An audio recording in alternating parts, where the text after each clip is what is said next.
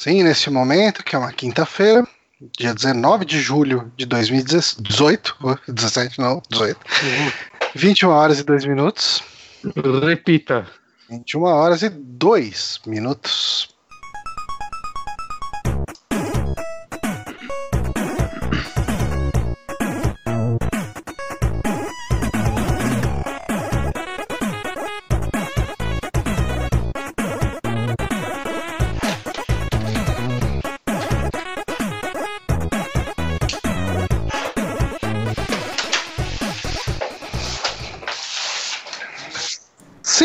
Começando agora mais um saque aqui no Super Amigos. Eu sou Johnny Santos, hoje estou aqui com o Guilherme Bonatti. Olá, e estamos aqui com Renato Honório e Honorinho atrás dele. Olá, e ali está Honorinho. Filhote, dá tchau ali pra câmera assim. Aí. Prontinho. Dê, a, dê adeus. ah, sim, esse que é o programa de indicações dessa semana, aqui no nosso canal Super Amigos e também ali no nosso feed dos podcasts lá no soundcloud.com.br superamigos ou também no nosso site que é o superamigos.com.br. Um, a gente pode ir direto ali pro pra merda da semana. Não, não, tem uma indicação para fazer antes das indicações e da merda da semana. Eita, que eu e o Bonatti estamos jogando Resident Evil 5 no Uhum. canal. Às terças-feiras o pessoal falou: ah, não sei o que, não tem uma live de terça, não tem uma live de terça. A gente tá jogando, tá divertido, tá bacana. A gente tá. Em que capítulo? A gente começou o terceiro, né? Começamos o terceiro já. Vai ser a, a- a semana que vem vai ser já o terceiro episódio. Começando o terceiro capítulo, olha que perfeito. Eu acho que mais uns três dias a gente termina, talvez. Eu acho que mais umas três livezinhas, talvez mais uma pra DLC, né? Que a gente quer fazer ela também. Ah, as sim. DLCs, mas pelo que você falou, eu nunca joguei elas, mas pelo que você falou, eh, elas são curtas, então talvez dê pra matar em uma live só. Hum, eu acho que pelo menos uma live pra, por DLC, mas talvez uma live dê pra matar as duas.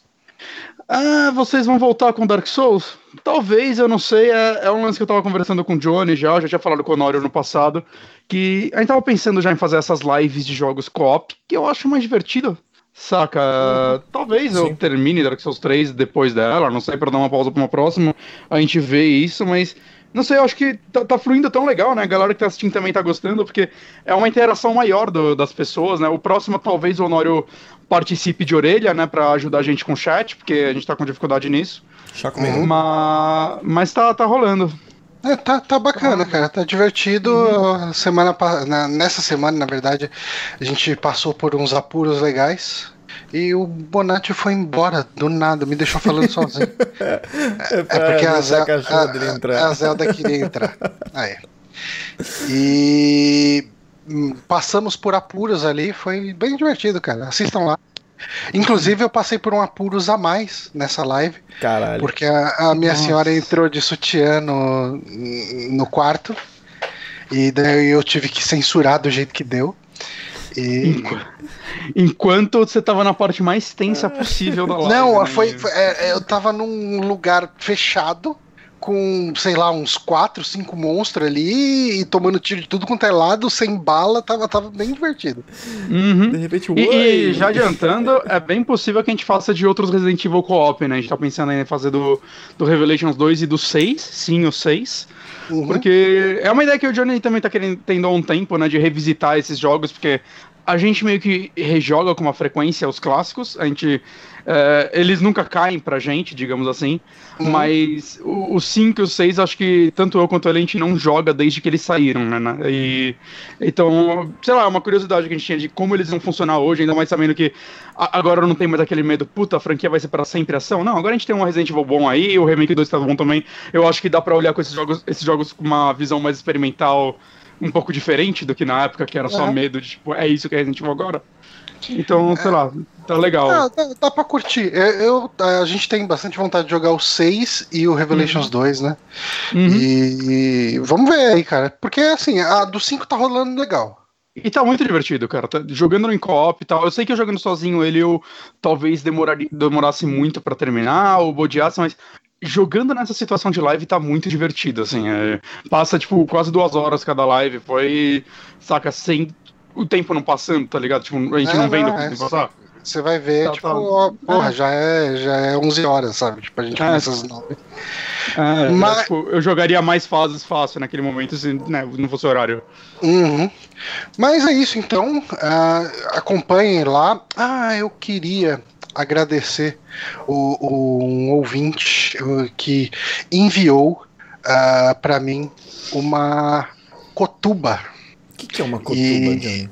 O, o nosso ouvinte, eu queria agradecer o, o Paulo, que o, o Twitter dele é arroba vermeipaulo. Hum, e ele atende como adulto responsável. E assim, eu, eu usei da influência desse programa, do alcance dele, para matar uma vontade que eu tinha, uma vontade antiga.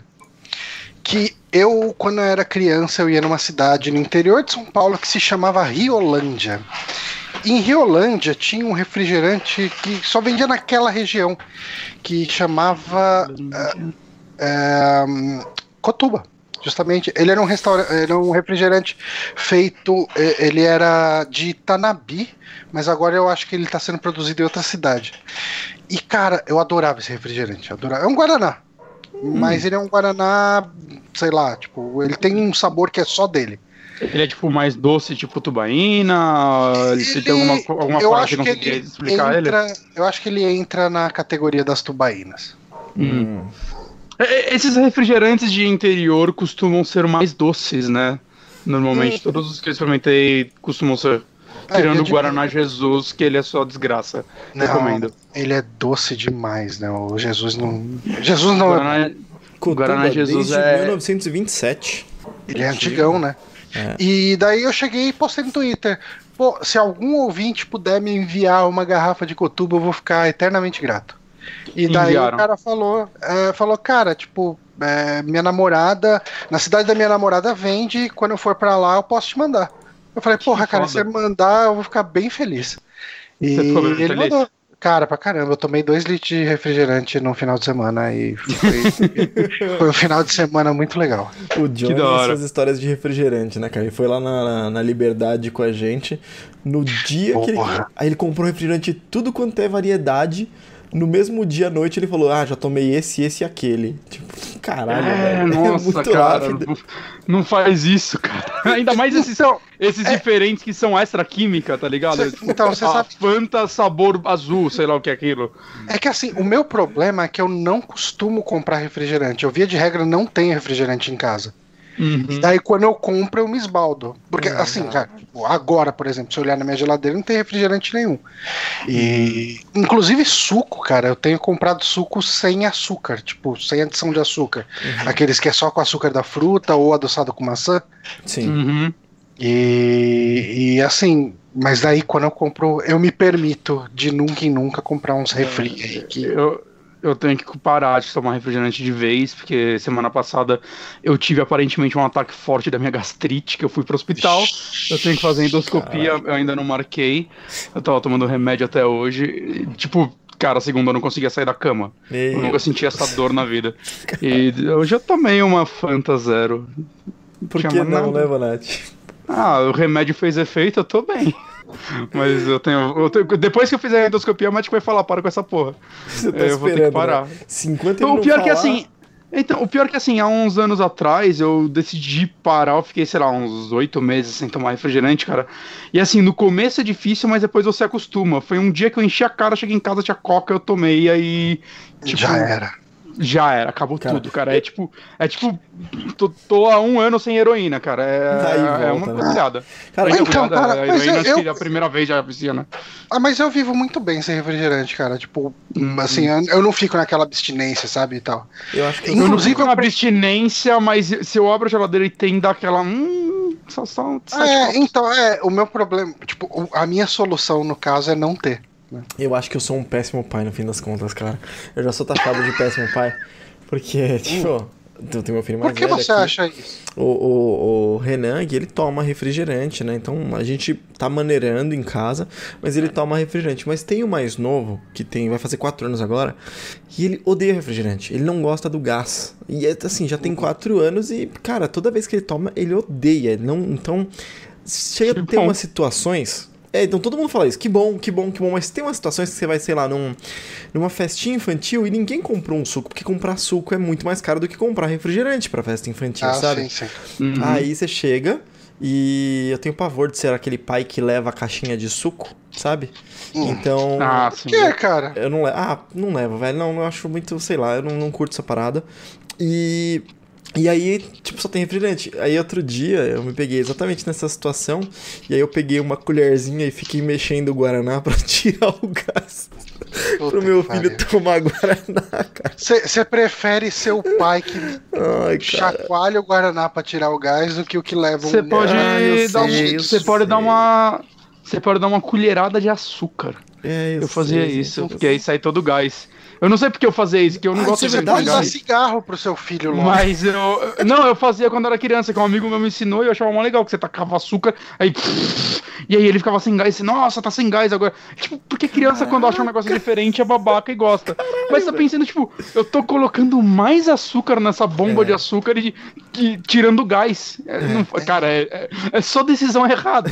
Você podia chegar e falar, ó filho, eu trouxe uma pedra de crack pra você. É, eu tô, tô chegando lá. E quando eu ver benefício nisso aí, é a minha chance. É isso aí. Ai. Mas enfim, eu acho que a gente nem precisa falar merda do dia. A gente já falou Já de, uma- de Resident Evil, já falou de. Merda do dia é refrigerante, gente. Foda-se. A merda do dia é. Ó, hoje é o dia do futebol. Como a gente Ah. acabou de passar de uma época de Copa, Ninguém pessoal já ouvir tá de futebol. saturado de futebol. É, então, Ninguém quer ouvir. então tá bom. Então a gente pode ir direto pras indicações. Quem começa? O Bonatti? Bonatti, né? Bonatinho. Oi, ok. Eu estou jogando Pato Box, que é um jogo, Pato. cara. Como?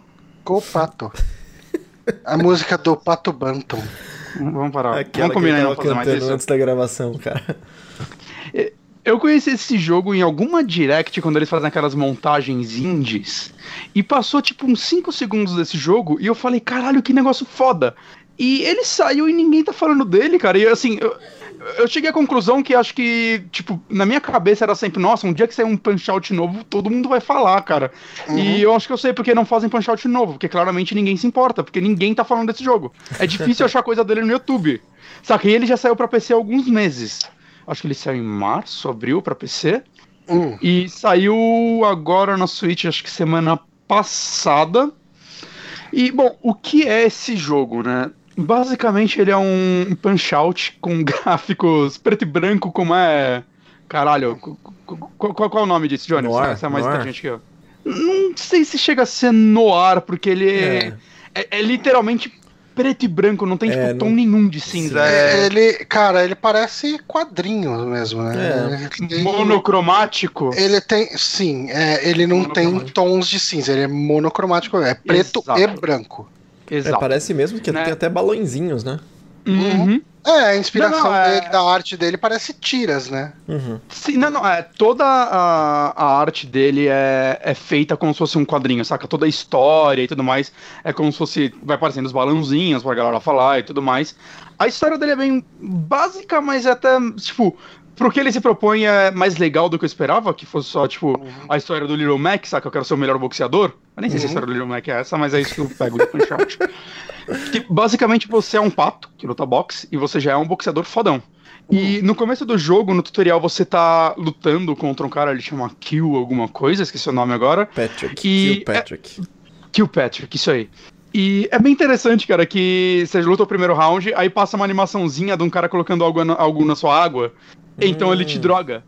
E aí assim, o segundo round tá tudo, tudo borrado, tá ligado? E você vai perder, que o cara tá muito rápido e tudo mais. Eu não sei se dá.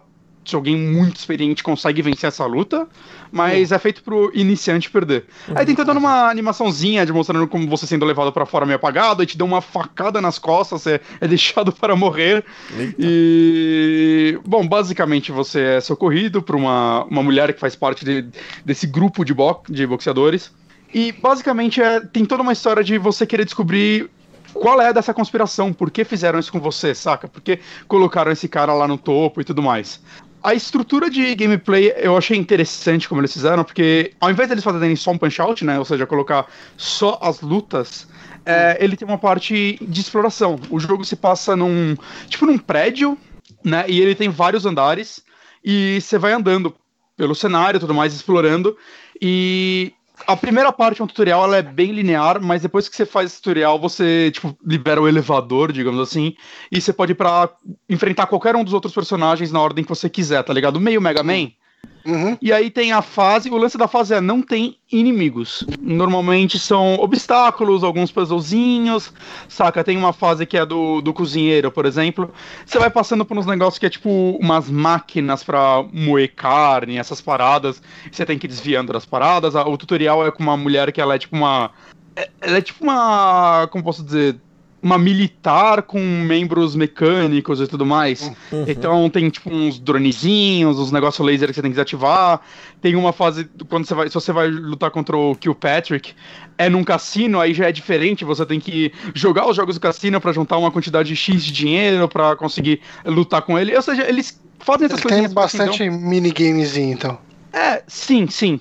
É, ao mesmo tempo que eu acho legal, eu acho que algumas fases se estendem demais. Saca? Essa do. Do cozinheiro, cara, tinha uma hora que eu só queria lutar, cara. Ela não acabava nunca, ela é muito longa. Saca? E o carrinho você cai, é checkpoint rápido, meio tipo, sei lá, Super Meat Boy. Só que, sei lá, você cai num negócio que te mata, você volta. Você tem que ir fazendo. Cara, eu quero só chegar na luta logo.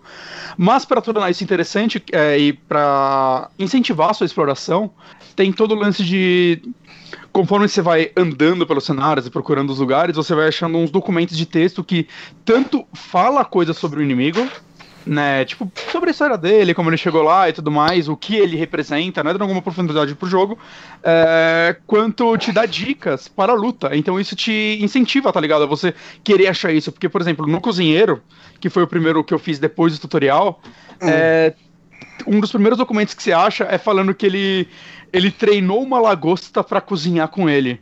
E ela repete os movimentos dele. e o que é interessante, a luta com ele tem uma lagostinha no canto. Se você tem essa informação, você repara que ela faz os movimentos antes dele. Ah, então ela dá, sei lá, um, um golpe reto, tá ligado? Você tem que desviar pra direita ou pra esquerda. É, um segundo depois ele vai dar esse golpe. Então você fica muito de olho nela. E Uhum. isso também, tipo, aprofunda muito o que é, o que seria esse tipo de luta de punch out, né? Que pra quem nunca jogou, é um jogo muito simples de boxe, né? Basicamente você esquiva pra esquerda e pra direita, pra trás você defende, e se você golpeia, né, com o A e B, você dá soco esquerdo e soco direito, se você golpeia segurando pra frente, você dá soco alto, esquerdo e direito, né? Acertando na cara, né? Um, um cruzado. Tem, como dar, tem como dar uma carregadinha também, não tem? Nesse não, no Punch Out acho que dava, né? É. Se- daí eu nunca tentei. No agora Punch Out você me acho que dá. maluco. E vale falar que a versão de Switch do jogo também te dá a possibilidade de você jogar com controle de movimento. Ah. Eu testei, não gostei. Saca? Ok. É, é o famoso gimmick, mas saca? É, um negócio que funciona muito, sei lá, em Wii Sports, porque não é um jogo tão preciso. Você joga Esse tipo, jogo é muito preciso. tipo ARMS assim? É, tipo Arm, você, se você segura as defesas e vira a mãozinha pro lado, o cara esquiva. Só que o problema é que eu não achei tão preciso. Direto eu ficava colocando pra esquerda e esquerda ele não ia, ou ele golpeava. Saca? É, é- eu não sei, é um modo mais party que eu acho que não funciona com esse jogo, porque uma coisa que eu não falei é. Ele é difícil para um caralho. Saca? É. Não teve um chefe que eu venci de primeira. Na, na verdade, o último chefe que eu fiz, cara, eu perdi mais de 10 vezes fácil, assim. Caraca, fiquei-. Cara, ele é muito, muito difícil, porque ele é muito um jogo de padrão, né? Cada chefe tem três fases. Ah, então tá. ele sempre começa num modo mais facilzinho e tal. Quando você bate nele bastante, acontece uma mudança no cenário, que é legal. E aí ele vai pro nível 2, que normalmente ele começa a mudar os padrões, começa a colocar coisas novas. No, no caso do cozinheiro, por exemplo, o nível 1, basicamente, você olha o que a lagosta faz pra você saber quando esquivar e quando bater. No nível 2 tem um. Eu vou spoiler bastante esse personagem porque é só uma luta no meio, acho que são sete no total e. Sei lá, eu quero ter material pra trabalhar aqui, gente. Uhum. O lance é que tem um caldeirão com ele e do lado, a partir da segunda etapa, começa a cair comida. E uma das coisas que eu peguei também no documento fala que ele tem nojo, tipo, de coisas grotescas que vão estragar a comida, no caso é rato e meias, e aí as comidas normais, que são desde frutas, carne, peixe, é, ele aprova. O que acontece? Quando essa- essas comidas vão caindo do lado, sempre que elas caem, se você esquiva pra ela, você pega ela com a mão que você esquivou, saca? Você esquiva Hum. pra direita, pegou com a direita, e pra esquerda, pra esquerda. Se você pega a comida que ele gosta e você dá um golpe fraco, ele vai jogar a comida dentro do caldeirão. e se você joga comida bastante, ele vai, tipo, fazer um negócio gostoso, assim, ele vai começar a sentir o cheiro, e nesse momento ele vai ficar vulnerável para você bater nele. Caralho. Agora, quando você pega comida ruim, né, no caso, peixe ou meia, peixe não, peixe não, é rato ou meia, você dá o golpe alto e você vai jogar na cara dele. E aí ele vai ficar, depois de você jogar alguns, ele vai ficar putaço, com nojo, e isso também abre a guarda dele, saca?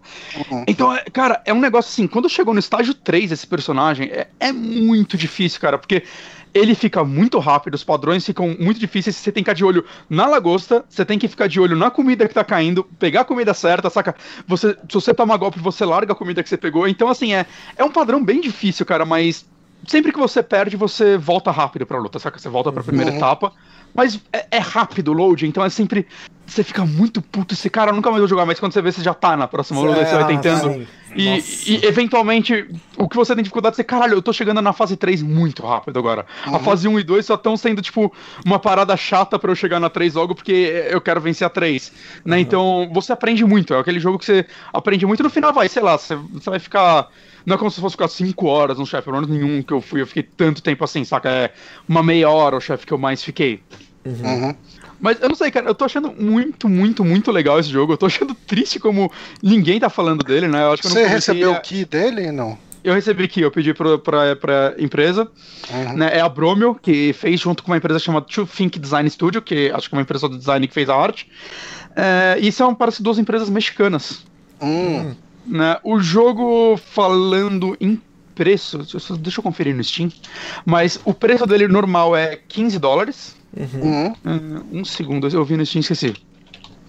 No Steam É. ele tá 28 reais, um jogo com preço justíssimo. Muito bom. E no, e no Switch ele tá 45 reais, no lugar mais barato.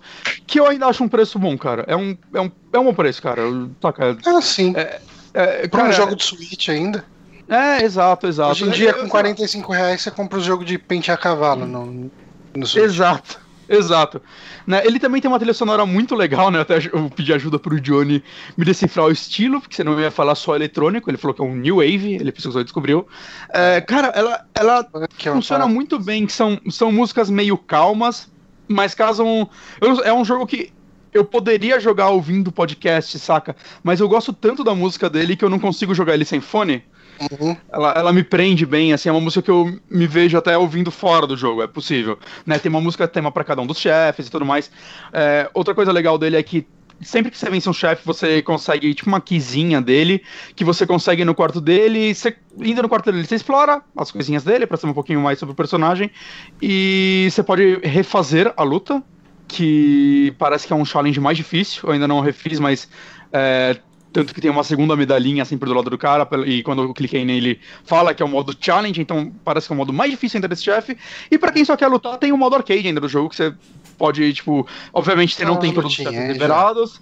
Mas se você quiser só, puta, acho que eu só tô afim agora de refazer uma lutinha, porque é um jogo realmente gostoso.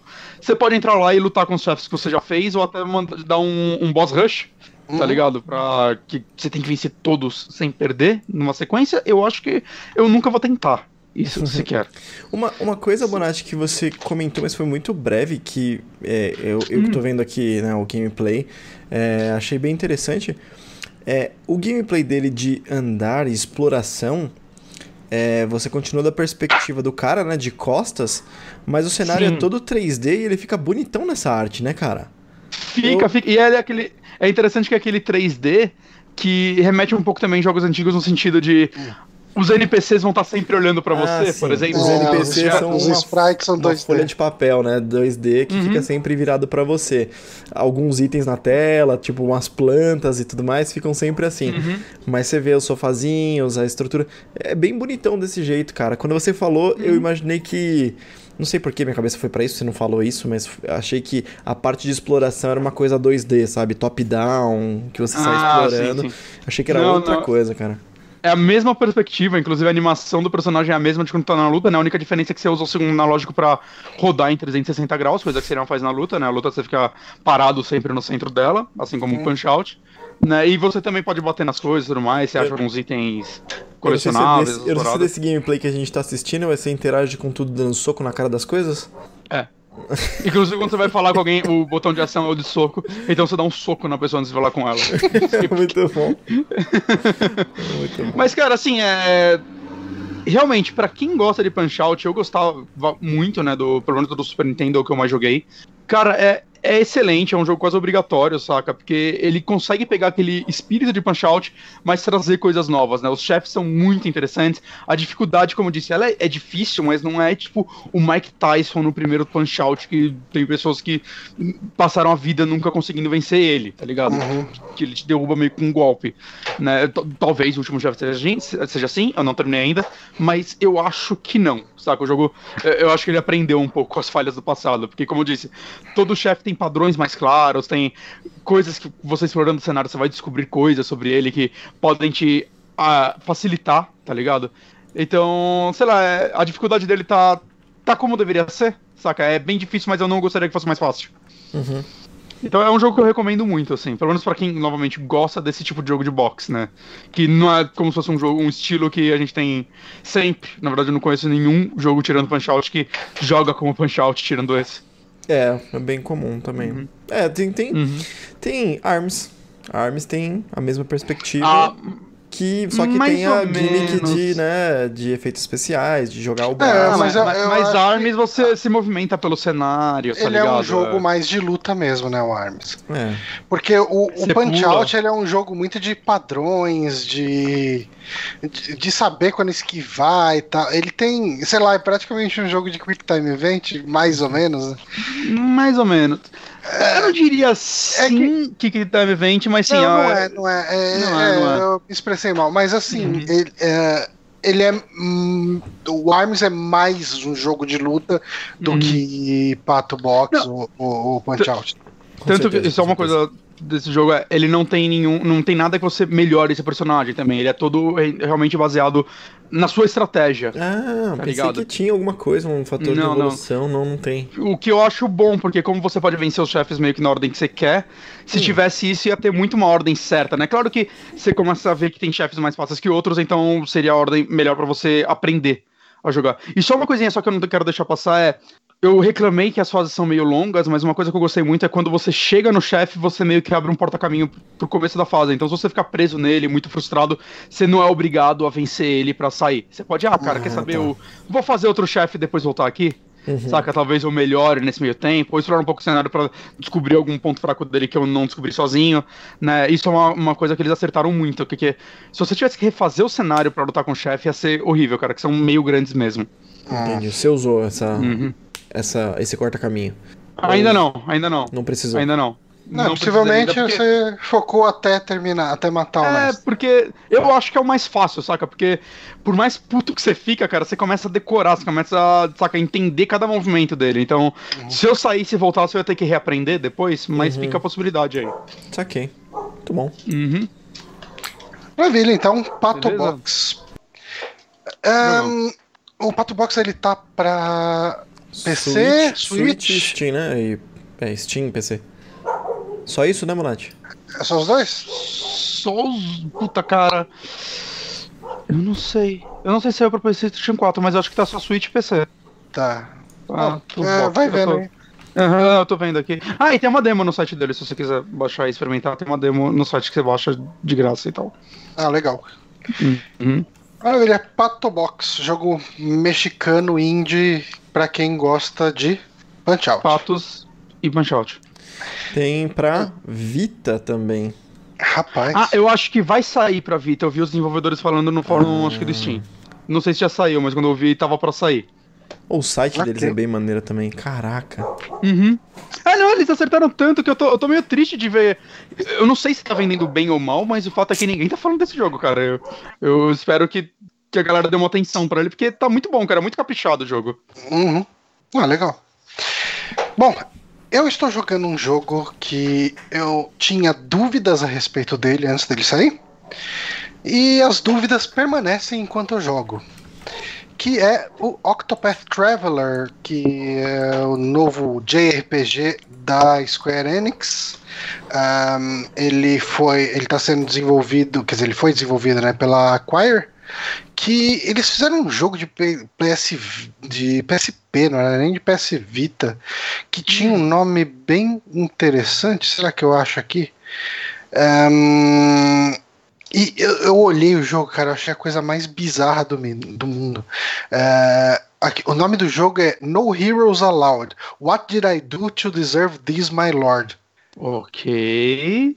Mas enfim, um, e ele é do, do, acho que do diretor da série Bravely, que é o Keisuke é. Miyauchi. Eu não sei se é o diretor, os produtores, ou. Uh...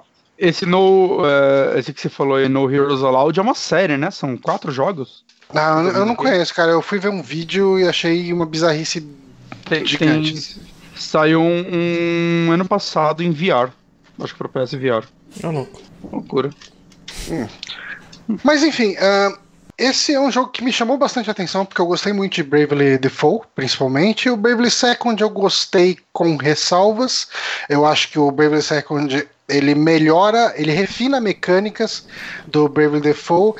Ele não tem aquele problema de você ter que rejogar o jogo umas seis vezes para ver o final de verdade. Mas a historinha do Bravely Second é muito, muito morning, é muito infantiloide, assim, sabe? Uhum. E daí meio que é, ele me perde. Eu já voltei para ele três vezes e eu jogo um pouco e falo, ah, tá bom sabe? E desencano dele de novo. O que é uma pena, porque eu gostei muito do, do, do Bravely Default. Eu tava gostando muito da história dele até onde eu joguei, tinha que voltar, eu tava gostando. É, eu curti bastante ele. Mas uh, Octopath Traveler, ele foi. Uh, ele é um exclusivo do Switch. E ele é um. um ele tem um visual que lembra bastante. Uh, sabe quando alguém pega aqueles RPGs da, da era do Super Nintendo e fala, ah, como ficaria o Final Fantasy VI na Unity? E dá um, uma profundidade nas coisas, bota o negócio mais ou menos 3D, e são os sprites num, mais ou menos num formato de diorama, né? Sabe? Tipo, uhum. parece meio que um teatrinho de papel, uma coisa assim. Ah, diorama vende melhor. É, ele. Uh, ele tem, ele busca muito da estética e, de maneira geral, do gameplay, da, do feel, do, do, do feeling, né, do, dos RPGs de Super Nintendo, principalmente, um pouco dos de PlayStation 1. E nesse jogo você tem oito personagens, cada um com a sua história, e você acompanha essas histórias deles. E aí entra um problema grande para mim, hum. que Narrativamente, cara, assim, mecanicamente eu tô gostando dele demais, assim. Eu acho que o combate dele é bastante estratégico. Mas narrativamente, cara, uh, eu, acab vai, eu acabei de fazer a primeira missão de cada um deles, né? De pegar cada personagem, porque uh, algumas pessoas ficaram em dúvida de como funciona esse negócio de jogar com oito personagens, né? Você escolhe um dos personagens para ser o protagonista. Eu escolhi lá, acho que é o Ophelia, é o nome dela, que é a clériga. Uhum. E eu comecei com ela, daí você faz a missãozinha dela. Ah, você fez a missão dela lá e tal, você enfrenta um boss belezinha lá e tal, meio fácil, né? E daí, ok, ele abre o mapa e te mostra onde tem cada um, onde tá cada um dos outros personagens. Quando você encontra esse outro personagem, você joga o começo do capítulo dele, sozinho. E daí ele chega e fala para você: Ah, e agora eu tô indo matar essa pessoa, sabe? Agora eu tô indo vingar não sei o que, agora eu tô indo buscar quem foi que matou meu pai, sabe? Tipo, e, e daí a partir daí você faz o final do, cap, do primeiro capítulo desse personagem com o grupo, né? Com, com os uhum. personagens que você tiver. Mas esse, esse capítulo é a história que você teria solo? Tipo, a primeira a primeira que você fez solo é a mesma coisa é, que esse capítulo? Sim, só hum. que é como se você dividisse esse capítulo no meio. Hum. Que tem uma partezinha que você joga só com o personagem. Entendi. E aí, quando vai chegar a parte que ele vai enfrentar o chefe, junta todo mundo, não é? É, isso aí. Todo mundo Entendi, que você conseguiu. Tá. tá, se fosse isso, beleza. Mas ele tem um problema, cara. Imagina você jogar oito vezes o começo de um JRPG. É, sabe? Tá. E, e, assim, o, o Bonatti falou: ah, é, pra mim acho que isso não ia ser um problema. Eu tava conversando com ele. Ele uhum. falou: ah, geralmente a, o começo de JRPG é a parte que eu mais gosto. É. Mas um que eu é... gosto muito é o Dragon Quest IV, que faz basicamente isso. Você joga umas 4 ou 5 vezes cada história antes de juntar todo mundo no capítulo final, tá ligado? Uhum. E eu achei tão legal como eles fizeram isso que eu tava pensando que iam fazer isso nesse jogo. Uhum. É, então, e, e aí assim, você joga esse primeiro capítulo de cada um deles, e, e, cara, quando eu cheguei nos últimos, eu não tava mais aguentando, porque é aquela historinha de começo de jornada de todo mundo, sabe? Uhum. Ah, ah, eu quero conhecer o mundo, e eu vou enfrentar esses piratas completamente genéricos, e agora eu vou começar a minha jornada. Aí beleza, você terminou isso e fala. Aí assim, nesse momento no RPG era um momento que a história ia começar a avançar e você ia conhecer uhum. maiores desafios e tal. Não, mas agora você vai começar a história do outro. outro. cara hum. que era um ladrão, que não sei o que. Mas você tem que chegar até lá para fazer isso. Então você vai andar no mapa até hum. chegar em uma parte e você vai jogar um comecinho. Esse é um problema para mim. Uh, eu, é. eu não vi muita gente reclamando disso, mas para mim era uma quebra de ritmo a cada hora, assim, quebrava o ritmo e. e, e Mas não é tão longo também, né? Porque pelo menos levando em conta a demo que eu joguei a primeira lá, que você joga é com a dançarina, né? É. Eu, eu tava achando a historinha dela interessante e, cara, era tipo uma horinha assim você terminava. Então, para pegar os oito personagens foi cerca de 10 horas. Hum. É com a introdução de um RPG, né?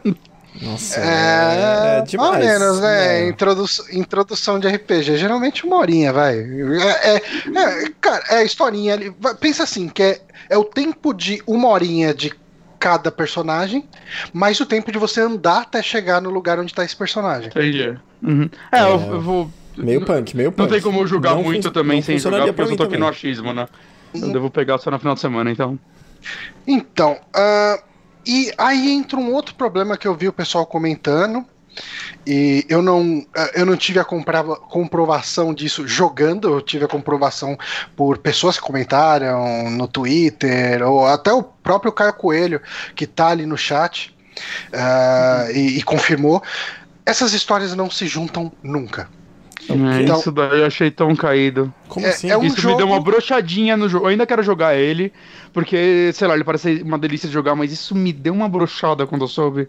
É um jogo que você joga a história de oito personagens e eles não têm nada a ver um com o outro e essas histórias não se juntam.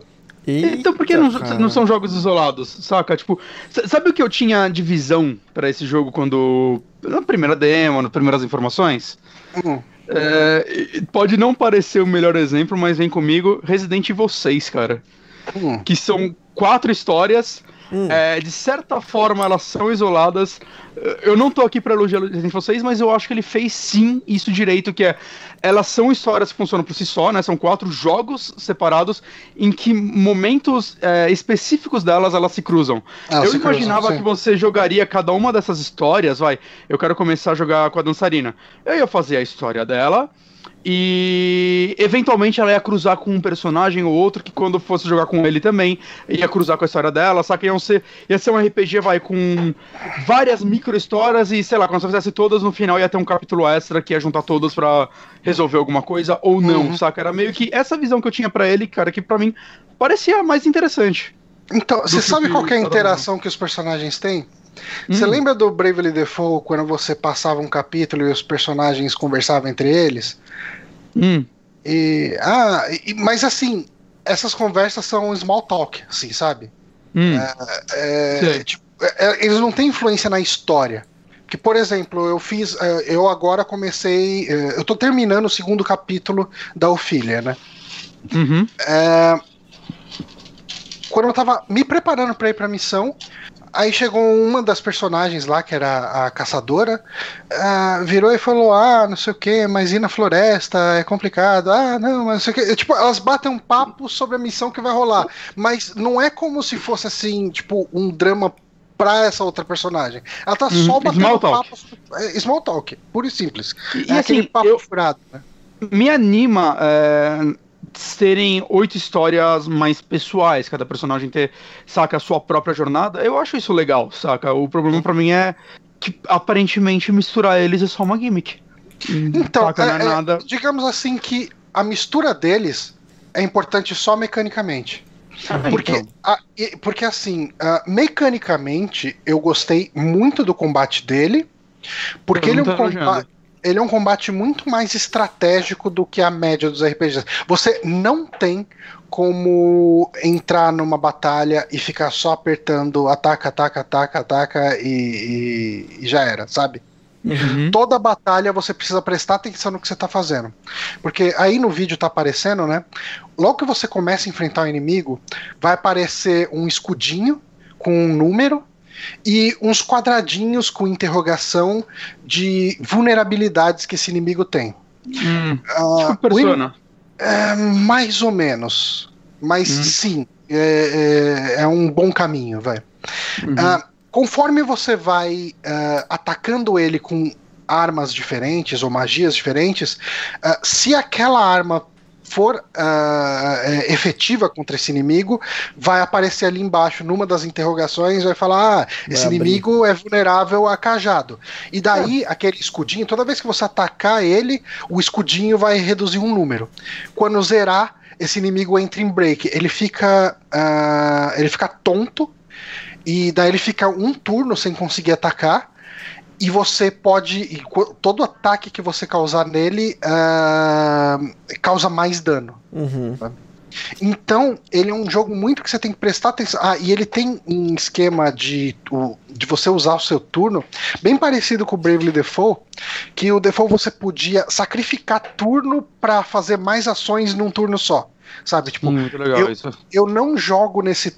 Eu não vou jogar no próximo turno, mas eu vou dar três ataques nesse, sabe? Tipo, é, uhum. Coisa assim. E daí você tem que se precaver, porque de repente o inimigo te dá um poison no outro, no outro turno e você não vai ter como se curar do, do veneno, sabe? Tipo, uhum. é, é, é, um risco e recompensa. Esse é, é uma da, o Brave Default acho que tem um, um, dos combates em turno que eu mais gostei, cara. Não, ele é bem eu acho legal. muito, é, muito, muito gostoso. Não tem a mesma mecânica pros dois lados, né? Você não tem esse escudinho, os, os não, inimigos não. têm outro estilo de ataque, né? Exato. Os inimigos, alguns deles têm golpes que dão esse stun uhum. também, né? Uhum. Mas não, é, essa é uma. Diferente do Bravely, do Bravely, né? O Bravely, tanto um lado quanto o outro podia usar tanto o Bravely, né? Que era mais de um ataque por, por turno, quanto o Default, que era você se defender para juntar um, um turno a mais. Uhum. Uhum. Uh, nesse, cara, funciona muito parecido, mas com algumas diferenças, sabe? Tipo, uh, se você usar um ataque normal, no próximo turno você vai ter duas ações. Uhum. Uh, e você pode ir acumulando ações. Você não uhum. precisa deixar de fazer uma ação para acumular um, um, turno a mais, vamos colocar assim. Uhum. Já, tem, já, tem, um counter que vai subindo, então, todo, toda é, ação sua. É, vai, tipo, a cada turno, turno, você ganha um turno a mais. Sim. E, hum. Tipo assim, você pode fazer uma ação e você vai ganhar. No próximo turno você pode fazer duas. Uhum. Sabe? E você vai, uh, você vai querer dosar muito bem como você usa esses ataques para conseguir dar o stun nos inimigos na hora certa. Porque às vezes você tem um inimigo, você tem um personagem que não causa muito dano, mas a arma dele é a arma que dá stun no inimigo. Uhum. Então, de repente, você vai querer. Você fala, porra, agora que o inimigo tá estunado, tá, tá tonto, não adianta eu chegar e, e usar um monte de turno nele para atacar, porque eu não vou causar muito dano nele mesmo, sabe? Tipo, então eu vou segurar esses turnos para quando sair, quando esse inimigo sair do stun, eu uso quatro ataques de uma vez nele e ele entra no stun de novo. Ah, sim, legal. Então, assim, ele é, é, o combate dele é bem estratégico. Um, ele tem uma mecânica interessante também que ele tem um overlap de ações entre os personagens, porque você tem oito personagens, mas essencialmente cada dois deles tem uma ação muito parecida. Uhum. Né? Uh, a clériga e o apotecário, uh, não. A clériga e a dancer. A, a clériga e a dançarina, elas têm a habilidade de, convidar um, um NPC aleatório para sua party. Uhum, meio summon. É, tipo, você dá um summon num personagem que você encontrou, né, na, na no vilarejo. Uhum. O, o guerreiro e, que é um cavaleiro, sei lá, e a Hunter tem um, uma mecânica de desafio que você usa eventualmente para cumprir algumas das side quests. Tipo, você uhum. vai fazer uma side quest e fala: "Ah, esse cara tá me machucando, não sei o que e tal", faz alguma coisa. Aí você vai lá e desafia ele, daí você, se você vencer ele, você passou a side quest, você ganha a side quest, sabe? Uhum. Uh, e daí assim tem um, eu vi essa, eu vi essa, essa mecânica aí porque acho que essa tava em um dos um dos demos, Tava na primeira demo. Sim. É. Você pode basicamente chamar para um duelo qualquer NPC, certo? Hum, você pode simplesmente ir lá e chamar. Quer dizer, é que tem muito NPC que você não tem como interagir. Uhum. E tem NPC que ele bloqueia alguma ação, vai, por exemplo, tem um NPC que é importante que tá num lugar, ele bloqueia a questão de você dar summon nele, de você dar uh, de você convidar ele para ir para sua party, sabe? Entendi. Ele tem algumas coisas assim. Um, enfim, Uh, daí ele tem essas mecânicas que são usadas principalmente para side quests, uhum. né? Um, e ele tem, ele tem um esquema de job que eu tô começando a encontrar agora. Eu encontrei o primeiro job agora, né? Uh, e daí eu encontrei o job de apotecário e daí eu consigo colocar como job secundário de algum personagem esse. Eu tenho um personagem que hum. é o hum. apotecário e os personagens daí, eles, têm, é, eles são definidos, né? O que eles hum. são e os jobs são para coisa secundária só. Isso. Você não muda e, e assim, o, o job secundário você não habilita aquela ação de contexto lá do durante o mapa. Ah, tá. Você não consegue dar summon uh, se você pegar a habilidade secundária de, de clérigo. Uhum. Uh, você vai conseguir uhum. dar as magias de clérigo, sabe? Tipo. Sim. Uh, e uma coisa que eu fiquei dividido sobre se eu gostei ou não, um, tô mais inclinado a não ter gostado, é que você só pode equipar esse job em um personagem. Entendi. Hum. Tipo, no Bravely Default, por exemplo, quando você enfrentava um boss, você. Quando você vencia um boss, você ganhava o job dele. Se você quisesse botar, tipo, vai, você venceu um Hunter.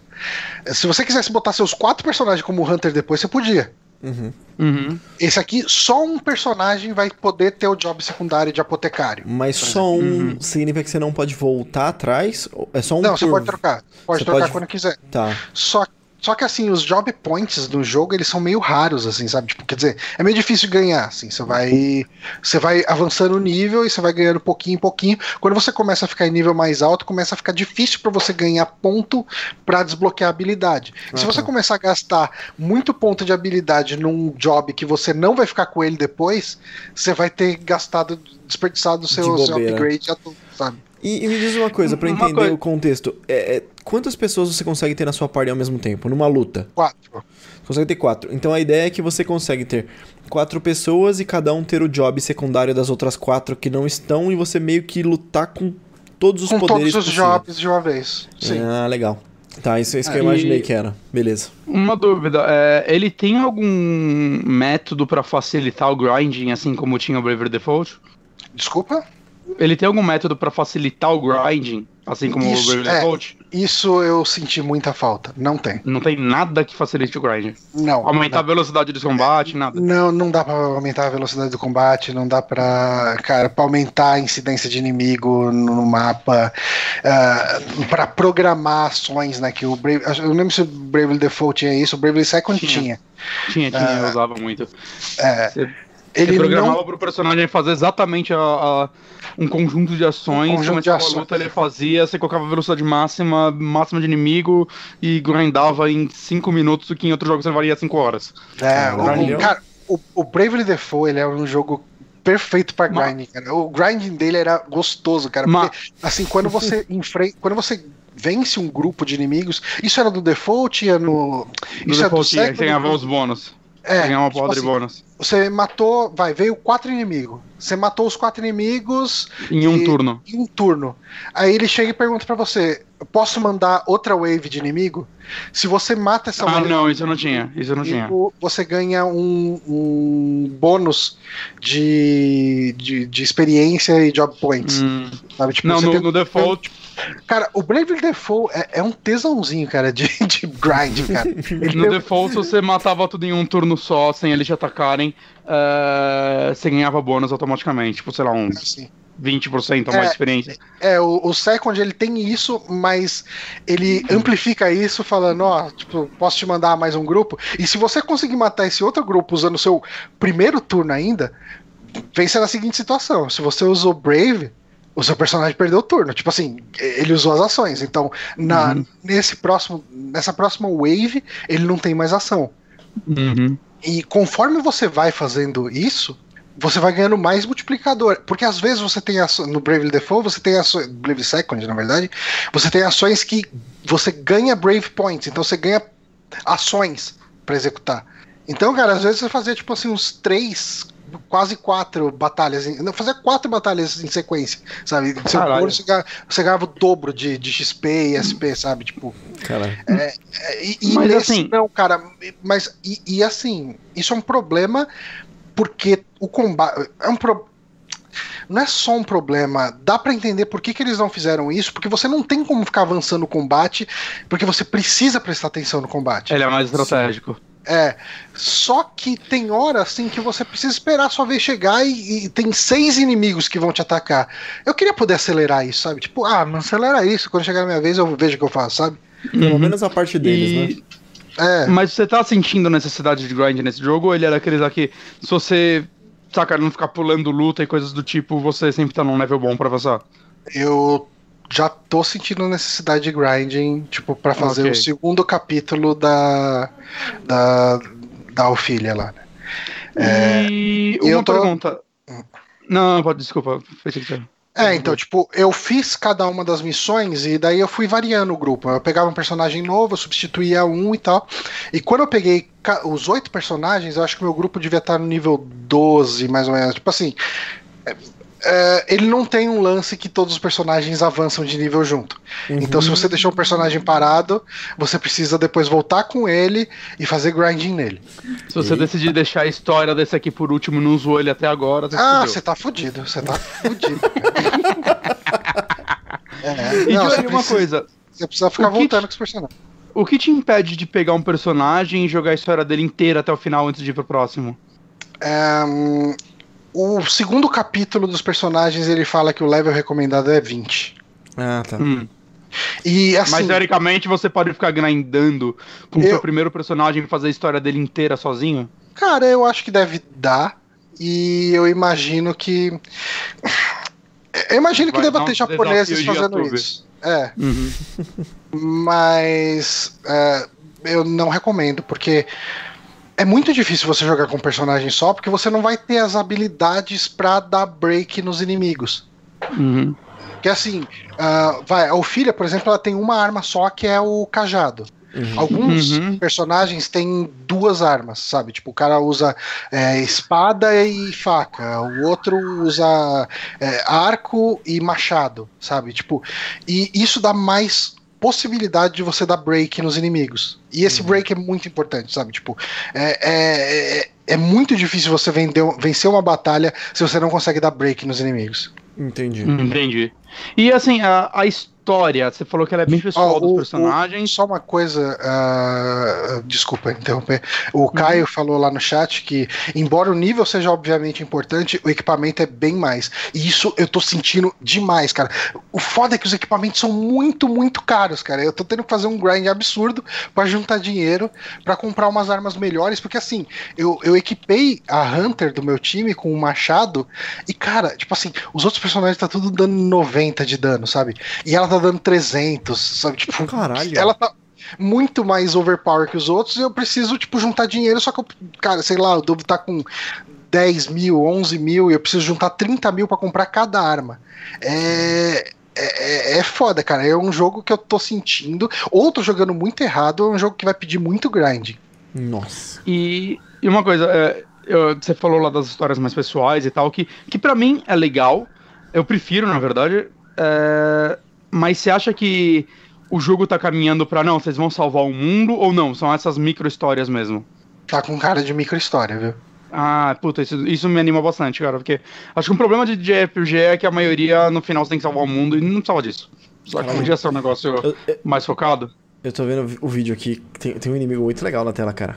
Que é tipo um, sei lá, um golem de gelo gigantão. Ah, sim, é o, inimigo é o primeiro é boss. É o primeiro boss. Ah, isso é um é, boss? bem legal. É. Porra. Mas você E- não o- tá o Fábio gostando das Saldanha histórias, pergun- né? O Fábio Saldanha perguntou se tem craft de equipamentos. Ah, não, até agora não tem. Assim, um dos personagens, que é o apotecário, a habilidade dele é combinar dois itens pra curar ou causar dano nos inimigos, mas não crafting, crafting mesmo não. Ah, Você me falou que você não tava gostando muito da- das histórias, né? Porque uma coisa que eu vi. Eu não acho- Quem que eu vi falando isso? Que comentou que, tipo, as histórias são genéricas, mas ele acha que talvez sejam. é, tipo, entre as histórias mais bem escritas desse gênero, saca? É, é uma história genérica muito bem escrita, a dos personagens. é, Eu não sei se você concorda ou não, o que você tá achando. eu acho que a história dos dois personagens da demo é muito, são muito boas pra um padrão de JRPG. Elas eu só bem da dançarina, eu achei muito É, legal. A dançarina é bem legal, né? Que ela tem um- uma história de vingança, ah, que o Uhum. pai dela foi assassinado por uns caras, e ela quer ir atrás, e, e ela tem um peso, assim. Uhum. é- ela é. Eu saí animadão daquela demo. É, cara, é, é bem legal. A história do outro cara lá, do, do cavaleiro lá, eu não vou lembrar o nome de nenhum personagem. Tipo, Cavaleiro.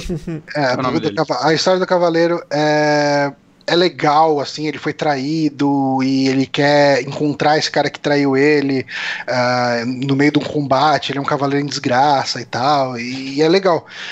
Aí, assim, a história da Ofília, por exemplo, da, da clériga, é, ela precisa levar a chama para as outras igrejas. Tipo, ela pega a chama do Uhum. lugar aí onde tá esse golem e ela precisa levar para as outras. Então eu falei, ok, tipo, essa é uma história que pode crescer. Ela começa meio fraquinha, mas eu consigo ver ela crescendo. A- o segundo capítulo dela já foi um lance meio. ah, Ela chegou na cidade, ela acendeu a chama lá na cidade que precisava, e daí ela tá indo embora, daí viu umas crianças brigando porque uma criança perdeu o broche que ela ganhou da mãe que faleceu, e Sim. daí e a outra criança ficou puta por causa disso. Tipo assim, na verdade, uma criança era dona e a outra criança perdeu, sabe? Tipo, Uhum. e daí tá uma historinha sobre amizade, etc, etc. Eu falo, hum, Ah, momento anime, cara, tem que ter. é, Momento anime. Ma- Mas eu vi gente falando que o jogo cresce mais pra frente. Eu tô bem curioso pra ver como essas, essas micro histórias vão se desenrolar. Como eu disse, eu acho bem mais interessante isso do que se fosse, ah, meu Deus, o cara vai destruir o mundo, vamos nos juntar e vencer ele. É, cara, assim, eu tô bem relutante quanto ao que eu vou sentir desse jogo no final. Uhum. Ah, eu joguei oito introduções de RPG e come- começou empolgante e foi descendo o meu interesse a cada história que eu jogava. Não é cada Uhum. história não, vai. Eu joguei quatro felizão.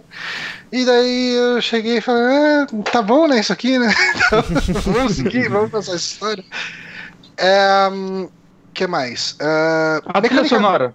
Quero Nossa, trilha sonora sonora. incrível, maravilhosa, Ah. maravilhosa. Bem, Ok. bem legal. Nossa. Ah, tô adorando, assim. E, e- e, tipo, eu não sei o quanto que isso vai se repetir ao longo do jogo, mas quando eu tava no capítulo 1, tinha uma música de batalha. Quando eu entrei no capítulo 2, que era uma área um pouco mais difícil, a música de batalha mudou pra uma outra música mais legal ainda, sabe? Tipo, é, eu tô gostando desse flavor, assim, do jogo, sabe? Hum. Mas, cara, eu tô gostando do jogo, mas como eu disse, com ressalvas. É, eu quero que as histórias cresçam. Eu espero que as histórias cresçam. E vamos ver, assim, eu, ah, eu tenho vontade de falar dele de novo ah, quando eu Quando estiver perto do final, quando eu terminar. Mas Uhum. assim, uau, gostei disso, não gostei disso, isso aqui melhorou, Ma- isso mas aqui... você recomenda. Eita!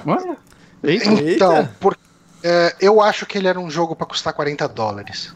Uhum. Eita. Será? Não sei que eu olho pra ele Porque, parece ter um valor de produção cara, bem alto, cara. Bravely Default é 40 dólares. Mas não é na HD, né? Isso daí já, isso é mais barato. Cara, HD por Pixel HD. art não é barato. Brave, fazer. Bravely Default hum, é um jogo que eu gostei bem mais do que eu tô gostando de Octopath. Mas eles repetem a história cinco vezes pra você terminar. Saca? Cara, se, uh, se Bravely Default tivesse que terminar só uma vez aquela história, ele seria um jogo melhor pra mim do que Octopath até agora. Ok. Mas, é, mas também, assim, n- Eu acho que isso daí não é tanto desmérito, porque Brave Default é muito bom. Eu consigo entender o custo de Hum. produção desse jogo justificar um preço de 60 dólares. Uhum. Eu não acho que ele é um jogo de 60 dólares. Entendi. Eita. Entendeu? Então é isso, assim. ah, quem gosta de JRPG, quem tem saudade de RPGs do Super Nintendo, vai gostar. Uhum. Ah, e, e quem jogar com esse mindset de jogo de Super Nintendo. Uhum. Eu, eu tô animadaço por esse jogo ainda. Mas, assim, eu acho que eh, quem não tiver, quem tiver em dúvida sobre comprar ele ou não, cara, espera alguma promoção, porque eu acho que ele tem Ah. muita falha, eh, principalmente questão de narrativa, de ritmo, mas, e, e, assim, tem jogo melhor por aí, sabe? Tipo, é, então, Xenoblade 2. Xenoblade 2 é muito bom, gente. Joguem. É, eu não esperava essa do Johnny, não. Pensei que ele ia recomendar, tipo, pra caramba o jogo, sabe? não, não, não, não, não. Hum. Inclusive, eu até fiquei um pouquinho arrependido de não ter comprado o Xenoblade em vez dele. Ô, louco. Que é... Mas Xenoblade é feio no modo portátil, mano. Vixe. Eu só não terminei ele acho, por isso, até hoje. Eu tenho que jogar sempre na TV, eu jogo poucos Switch na TV. É, é muito feio. É- é- eu não sei contar aquele jogo, cara. Nunca melhoraram. é. Triste, Muito triste. Mas Uhum. é isso, gente. É, Eu falei bastante aqui, mas esse é Octopath Traveler, pelo menos os oito primeiros capítulos. Ok. Eu, eu vou, eu vou começar a jogar ele semana que vem. E aí, sei lá, quando o Johnny trouxe. Eu imagino quando o Johnny terminar, ele vai querer trazer de volta e eu dou minha opinião também junto. Beleza. Uhum. E a próxima indicação é do Honório. Isso mesmo, isso mesmo. Eu vou falar de um combo que é filme mais jogo. Que Ô, louco. é. Eu assisti Tomb Raider, A Origem, que é agora de Uhum. 2018. Alguns diriam que é uma contraindicação agora? É, será? Que é. Ele é protagonizado pela Alicia Vikander, ok? Ela é a nova Lara Croft. E. Cara. Tem cara, tem cara da, da Lara do, dos reboots. É, tem, tem, tem cara, assim, eles... Bom, eles se inspiraram muito nos jogos, isso é, tipo, bem óbvio pra todo mundo, né? É, Uhum. O trailer, acho que aquele primeiro trailer, acho que não era nem um trailer, era um teaser. É, tinham cenas que claramente você conseguia colocar lado a lado com o... No jogo. com o jogo, assim, sabe? E- Até visualmente tava igual, né? Tava aqueles fundo verde zoado e tal, fazia paralelo com o jogo. você tá falando de qualidade? Porque eu vou falar É. mal de qualidade aqui.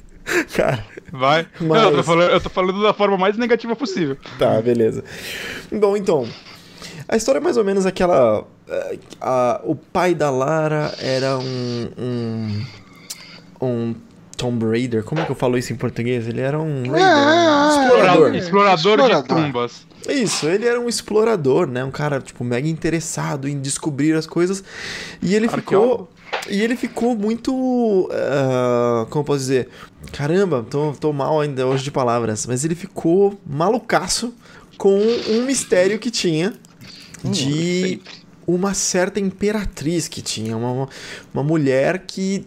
Pelos, pelos estudos dele, era uma mulher muito tirana, era uma malucona, era, tipo, enfim, do mal a parada. Uhum. Ok. E ah, aquele mesmo esquema de ela tem que procurar, ela vai procurar, na verdade, o pai dela. Ah, possivelmente ele tá vivo, eu tenho que saber o que é isso. E tem a entidade do mal, que aqui é a Trinity. Essa é tipo como se fossem. ah, ah, é uma gangue dos tempos de nada, sabe? Não gangue. Uhum. Caramba, hoje eu tô tipo. É tipo os Templários do Assassin's Creed. Os Templários do Assassin's Creed, perfeito. Assim, é. A, a gangue do começo dos tempos. Não é gangue a palavra que eu quero usar, porque. É uma mas- ordem. É, exato. Mas eles são maus, né? Eles querem a parada para o mal. E tem uma parada meio mística em cima disso, em cima de achar a É igual do tumba. jogo, não isso? É bem parecido com o jogo. É com a mística de encontrar essa, essa imperatriz, a tumba dela. Enfim, para procurar riquezas, para dominar o mundo com umas coisinhas aí, que também não vou estragar o filme, como é que funciona e tal. Não estrague E- esse filme pra mim, Honório. Ai, é, então. Aí é o seguinte, vamos começar as comparações com o jogo. Uhum. O jogo é aquela parada de ficar dando porrada na Lara e ver o quanto ela aguenta, né? É Uhum. aquele jogo que estraga ela e bate e ela apanha e não sei o que lá. E eles tentam condensar tudo que ela apanhou em um filme de uma hora e meia. E você fala, nossa, só fica no chão. Vamos acabar o filme por aqui, sabe? Tipo, É aquele. para é com tipo um isso. torture porn, tá ligado? Para com isso, vai. Isso machucou. Você fica aí, descansa um pouquinho, depois a gente continua isso. E, cara, e é muito raso. É tudo muito fútil, é tudo muito banal. E, nossa, que filme bosta, cara. Ele é muito, muito ruim. Ela começa daquele jeito, spoiladinha. Mas sabe, É que, sabe o é que me eles pegam. surpreende de verdade? Ah, É. Você ter tido expectativa com esse filme. Ai, cara. Cara, eles pegaram um jogo que é bom por causa das mecânicas e não por causa da história e fizeram um filme dele. Mas, É mas mesmo Como, assim. é, vamos fazer um filme de Far Cry. Bom, É. Tem filme de Far Cry, né? Eu- É do tem- Uwe tem Boll, sim, não é? tem sim. Ai. Verdade. Mas não é bom, né? Eu, Mas, preciso, eu preciso me, eh, me aprofundar mais. mas, por exemplo, ó, esse, esse Tomb Raider, que eu ia falar assim, a história de Tomb Raider não é uma história mega profunda. Como o Bonatti falou, é o jogo de mecânicas, no fim das contas. Mas. É. por e nada mais- de errado com isso, é um bom jogo. Isso, é um excelente jogo. O primeiro reboot eu- eu adorei jogar ele, sabe? É, só que tem uma coisa.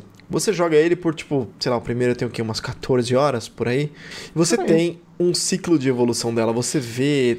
Tá certo que às vezes ela passa um pouquinho rápido demais, tipo a primeira morte, aquele negócio que traumatiza ela, e depois você já tá matando o nego, o exército, né? Mata, mata, mata. Tem tempo pra psicólogo aqui não, cara. Já estão atirando de volta. Mas, então, mas, tipo, você tem uma certa evolução. Eles tentam condensar... E você aceita por ser um jogo. Você aceita por ser um jogo, exatamente. Mas no filme isso não cola, cara. No filme tentaram fazer ela sentir a primeira morte, tremer e ficar assim. E, tipo, cara, ficou muito mais drástico do que foi no jogo, sabe? Essa diferença, essa discrepância. Aí tem, bom, tem alguns outros elementos que tem outros dois caras que são dois caras que como eles são ruins, cara. Bom, é, eu não vou, vou, vou falar dos caras primeiro.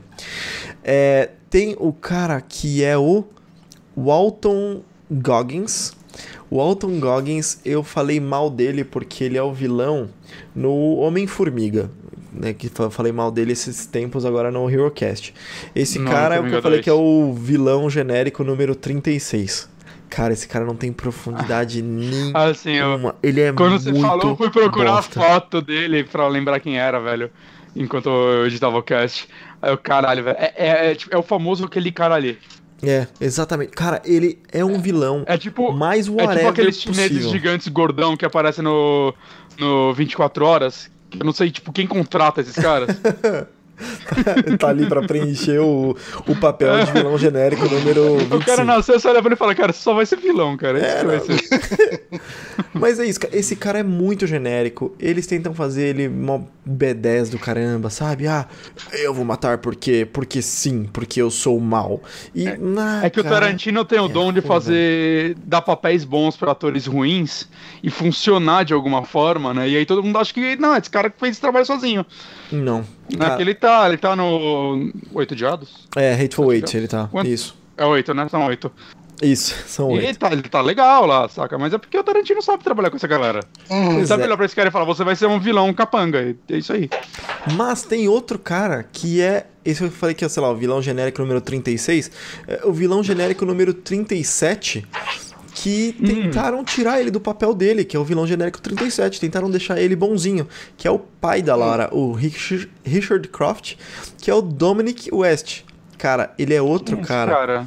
Ah, é um cara inexpressivo. É um cara. Ah, cara, que raiva que eu fiquei desse personagem, velho. Só por causa do ator, velho. É muito ruim também, cara. Não faz sentido. Não faz sentido, porque você não tem. Você não cria empatia pela, a- pela Lara Croft, pelo pai dela, você Ele acha é o ele só pai dela? babaca. É, Não é meio novo pro seu pai é dela? novo, né? é.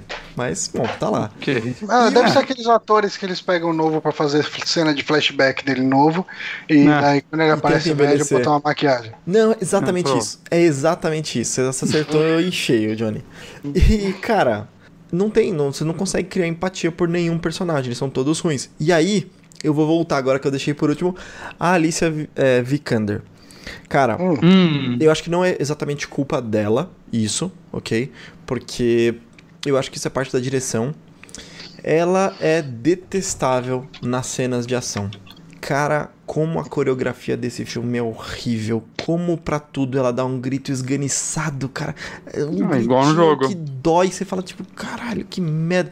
Então, Mandaram ela copiar a atriz do jogo, que eu, que eu não acho que faz um bom trabalho. Eu não gosto muito da dublagem dela no jogo. É, cara, só que assim, no jogo tem aquela forçação de barra para ter um impacto, para ter uma dor, para bater na parede digital de verdade, sacou? Tipo, Uhum. e aqui não. Aqui é luta do Didi Mocó, onde do- do- dos trapalhões, onde tudo chega perto, mas sabe? Fica meio assim, Uhum. cara, a coreografia é horrorosa desse filme. É muito, Hum. muito feia mesmo. Enfim, essa é uma contraindicação desse filme. Esse filme Uhum. é muito ruim. Não vale o dia que eu estiver passando na Telecine, eu vou acabar vendo. Ah, é, veja. E aí tem, por exemplo, ela fazendo o arco dela, que é tipo. Cara. Ah, deixa pra lá, vai. Não vou nem mais falar disso. Vamos falar do jogo, né? É, mas aí Ok. então eu vou falar de um que eu estou sim gostando bastante, que é o jogo Rise of the Tomb Raider. Ah, não, não, não, peraí, peraí, eu vou voltar pra falar um detalhezinho. Hum. Olha, Olha só, se é pra falar mal, quero. vocês lembram daquela cena no reboot, no, no jogo original, que é ela pulando do barco que está quebrando? É a cena do trailer, né? É Ela chegando Hum. na ilha e ela tá pulando de um. o- O barco tá quebrando no meio, ela tá pulando de um lado do barco para outro lado do barco, certo? Uhum. Uhum. E essa cena, tipo, pô, era um puta. Uma puta cena, assim, que você via de lateral e tal, bonitona, aquele pulo distante e tal. E aí eles têm uma tentativa da mesma cena no trailer, e óbvio, né, no filme, que é ela pulando do barco que tá, tipo, caindo, quebrando, afundando. Só que sabe pra onde que ela tá pulando? Pra água. Hum. Não tem que ter distância nenhuma. Ela podia cair do lado do barco que não faria diferença Ah, nenhuma. É isso que eu sinto desse filme inteiro. É tipo, Hum, tá ele Ele é, uma gran... ele é uma grande perda de tempo. ele é uma grande perda de tempo, ele tá, tipo, tentando ir pra um lugar imitando uma coisa, mas não tem o lugar pra chegar. É isso, Tô velho. muito feliz que normalmente eu que ando sendo chatão com tudo aqui. Agora, Honório. Nossa, É, bo- é bom, né, Honório? Não é, é bom, falar mal é das coisas. pra fora esse Você tipo tá tirando isso do seu peito? Coisa. É muito bom. Hoje eu tenho outro negócio pra falar e é muito bom, cara. Eu tô meio triste. Vou tentar lembrar uma coisa ruim que eu vi e Fala, trocar. fala uma coisa ruim. Mas eu vou falar de Rise of the Tomb Raider agora. É, emendando aqui rapidinho que eu tô jogando Rise of the Tomb Raider, peguei agora na Summer Sale, peguei por tipo, sei lá, 32 reais. É, Não chegou a ter o, o preço do Tomb Raider original no reboot, que eu peguei por 8 reais, mas eu queria muito. Mas é o seguinte, se eu tivesse pego esse... é, eu adorei ter jogado o primeiro Tomb Raider tão barato, porque eu só consegui ver benefícios e agora tá acontecendo a mesma coisa pra mim. Eu sinto que eu investi um valor, tipo, que esse jogo vale bem mais, certo? Uhum. Mas se eu Uhum. tivesse pagado o preço cheio, eu ia estar meio puto, sabe? Porque ele não é tão bom assim. Ele caiu bem rápido o preço. Eu peguei no ano do lançamento, acho que é 60 reais. Uhum. Saca em 50% de É. desconto. Ah, é, foi, foi ridículo. Caiu assim. bem rápido mesmo. Mas esse jogo, então, ele tem quase todas as mecânicas do jogo anterior, assim, ele começa a complementar as coisas. As coisas que eu senti de diferente, assim, é muito, muito parecido com, com o anterior, tá? As coisas que eu senti de diferente é o crafting, que agora você tem o crafting a lá. É, The Last of Us, sabe? Você consegue Hum, craftar um molotov atrás de uma cobertura tinha e já isso, não? usar. Eu Acho acho que não. não. Eu acho que não. Acho que- não lembro. Ele tinha crafting, mas eu não lembro.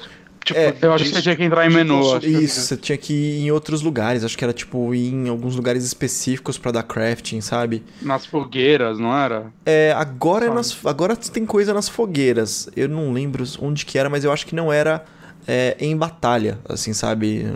Pra Uhum. valer. Ah, então você tem essa dinâmica de crafting. Uma coisa que eu notei é que o stealth tá muito menos necessário do que o primeiro. Você consegue matar os caras tipo, com uma facilidade enorme, assim, sabe? Não, não tem desafio nas lutas. Eu não achei, pelo menos, nenhum tipo de desafio. Ah, ele tem, mas ele tem a mesma coisa do Sniper Elite, que eu indiquei agora há pouco, que é assim. Lá você tem que usar o seu sniper, inclusive se você bate de frente com o cara, virou esquina com o cara, você pega seu sniper e dá um tiro. Porque se você pegar uma Thompson, uma MP40, vai uma bala pra cada lado, você não vai acertar nada, certo? Aqui é a mesma coisa, só que com arco, sabe? Não tem motivo nenhum pra você usar nenhuma outra arma. O arco, O arco é é a coisa mais precisa que você vai ter, é insta-kill, sabe? É perfeito o arco e flecha. Exceto Ah, quando você o- tem algumas coisas com armadura, mas aí você vai usar, tipo, uma granada, alguma coisa assim, sabe? Uhum. Uhum. Ele tem um esquema de você ficar farmando, você ter que é, é, pegar a, a, a vida animal, assim, pegar plantas, pegar um monte de coisa pra usar pra fazer upgrade no seu arco, pra você fazer upgrade de roupa. Então tem agora uma árvore muito mais complexa de upgrade, tanto de skill quanto de acessórios que você vai ter. Uma coisa Uhum. que eu tenho pra reclamar desse jogo é que eu acho que é porque eu peguei tipo eh, Game of the Year Edition, alguma coisa assim, essa eh, celebração de 20 anos. Eu não sei, eu peguei uma- alguma edição que não é a edição de lançamento que vem eh, que vem sozinha. Então vem um monte de DLC e caralho, velho. Eu tinha muito, muita coisa quando eu comecei o jogo. Quando ele me tirou do tutorial, ele falou assim: Então, agora você tem essas 25 roupas aqui, que cada um dá um bônus diferente, escolhe aí. Aí eu pensei, Tem a "Caralho, roupa do, do jogo original, né? Tudo em pixel em Tem. pixelado. Tem uma roupa do jogo original. Não é pixelado, não, cara. É. Não é? Não, é, é a roupa do original, mas ela tá, tipo, atualizada, sabe? Pra cá. Hum. Talvez eu não tenha do, do original original, mas. é, talvez tenha uma pixelada também, sabe? Mas eu tenho Ah, eu lembro de. Aqui, que tem um negócio aqui que chama 20 anos. Eu jurava que era pixelado. Talvez esteja, esteja muito. Ou, ou Não, tem eu aqui, eu tenha- tô vendo a foto. É, ou tô talvez eu não tenha a- só liberado ela, ou tá em uma outra versão, porque esses jogos têm né, uma série de versões aí. Uhum. Ah, eu ia Eu, eu comentar. mandei no, no Skype só pra vocês verem. Só porque eu não posso Eu não sei se eu consigo aqui. isso. Ah, é. Eu não sei se eu consigo mandar isso no chat. Não, não, bem. E Não consigo, gente. agora, agora vamos falar da parte que é a mais interessante do jogo: os puzzles. Cara, É, que muito legais. muito, muito bem feitinhos, muito bem feitinhos. Muito mesmo. melhores que no primeiro, né? Que tem bem mais agora. As tem- tumbas, né? Que você entra. Sim, Elas são mais variadas. É a coisa mais legal do jogo. tem os puzzles de mi- missão principal, que são legais Uhum. sim, mas eu acho mais interessante achar uma tumba que é a missão secundária do que o da- das missões Sim. principais. É muito eu fiz legal. todas. É, cara, é muito interessante. Você encontra muita história durante o puzzle. Então você faz todo o puzzle e aí você geralmente pega, um, sei lá, um upgrade de arco, um upgrade de, de arma, alguma coisa assim. E tem umas bem difíceis, né, cara? Que você fica um bom tempo pensando e tudo mais. Sim, Não sei se você já passou por alguma não assim. um bom tempo, né? Porque também não é super difícil. Porque tem muito Ah, daquelas, teve tipo... umas duas que eu fiquei um tempasso, assim. É, tem- é porque tem umas coisas, sei lá, é, talvez eu que não devesse estar usando, mas tem o, o modo detetive do Batman. Que se Uhum. você põe e aí tu acende tudo que mexe, tudo que você, tipo, pode dar uma flechada, pode dar um tiro e ele vai quebrar, sabe? É, Uhum. Enfim, e eu fico usando isso, talvez eu não devesse estar usando, mas para melhorar a, a experiência. Mas tem e eu não achei super, super difícil, porque tem as marcações. Tipo, por exemplo, uma parede que você pode escalar vai estar com tinta branca, assim, a tinta desgastada, mas vai estar sempre pintado de branco, sabe? Então você já sabe, Hum. ah, tipo, dá pra escalar ali. é, mesmo que eu ainda não saiba como é que eu chego ali, eventualmente eu vou ter que fazer alguma coisa que me dê altura pra chegar ali. Então você já tem uma boa, uma boa ideia de pra onde você tem que ir.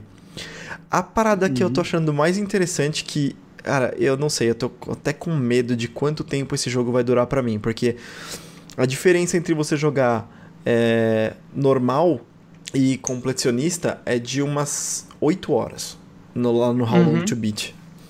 E eu tô fazendo tudo que dá pra fazer. Porque tem muita história que é ou audiolog, você encontra muito audiolog, ou você encontra é, coisa escrita mesmo.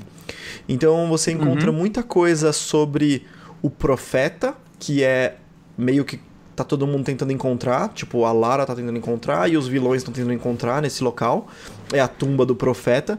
Então tem toda a história do que, que foi o profeta, como que foi a caça a ele, sabe? Como que foi diversas pessoas tentando encontrar ele. Tem as histórias também do que você encontra, tipo um barco viking, você encontra um... Você vai encontrando e vai lendo todas essas histórias. E tem uns audiologs que são até muito interessantes, que tipo... Eu ouvi um audiolog que eu gostei, que é um capanga mandando um audiolog pra esposa dele. E ele falando de como que ele foi recrutado pra aquilo, tipo, como que ele virou capanga daquilo, sabe? Ah, que da E ele hora. era não, tipo Não lembro disso. Ele era tipo um low life, sabe? Provavelmente, tipo, ex-condenado, alguma coisa assim, mas, tipo, sem futuro. E essa Uhum. empresa deu uma chance pra ele. E ele tava com muita saudade, mas esse era o único. é, o único emprego que ele conseguiu pra sustentar, tipo, a esposa e a filha dele e tal. E tipo, depois até bateu um meio que, puta, tô matando esses caras, né? Que merda, né, cara? Mas eu fiquei mó. senti mó empatia pela mensagem que ele tava mandando, porque ele tava questionando, sabe? Cara, eu não sei se tá muito certo o que a gente tá fazendo, porque a gente tá expulsando esses nativos aqui. Tipo Só- Austin Power, né? É, não, Mata depois é, que é zoeira família pra caralho. chorando. mas, mas tinha essa parada, cara. E eu fiquei assim, tipo. nossa, eu tô falando e eu não coloquei nem a tela do negócio, que triste. É, Agora já era. E, e, e tem toda esse, essa parada. Então, esses coletáveis eu achei muito interessante. Eh, Não, não fala com todo mundo, porque é só leitura, leitura, leitura. Tem gente que não curte. Eu não curto isso em todos os jogos, mas essas são Uhum. bem interessantes. Eu gostei bastante dele. Ah, acho que é isso, assim, no geral. O jogo, tipo, a mecânica de, de tiro, a mecânica de stealth é muito, muito parecido com o primeiro. Então, não tem muito pra onde elaborar aí, são só essas coisinhas. É a famosa continuação, né? Eles pegaram o primeiro e deixaram melhor, tipo, em tudo e lançaram. Sim, Também bastou. sim. A história é meio rasa, não tenho que, que tipo, falar, enaltecer ela, mas também não é detestável como é a do filme, por exemplo, sabe? A história é Uhum. razoável e é, é isso. Funciona porque tem todas as mecânicas em volta. Exatamente, é, tem tipo poucos, poucas histórias, poucas, é, poucas cenas, é, é, como posso dizer, cenas de, de- caramba, entre, né, o- os atos que você está Uhum. jogando. Ah, Cutscenes. e, e falando cutscenes, isso- nossa, que merda. E você tem também uma possibilidade que depois que você passa uma certa área, tipo um, um- o ato do começo, não é nem tutorial, é, é meio que um atinho mesmo, você tem um backtrack bem legal. Você já tinha isso no primeiro, né, de explorar toda a ilha, poder ir pra qualquer lugar, dar um fast travel e tal. E nessa você tem um backtrack legal porque você vê muita coisa que você só pode acessar com um certo upgrade.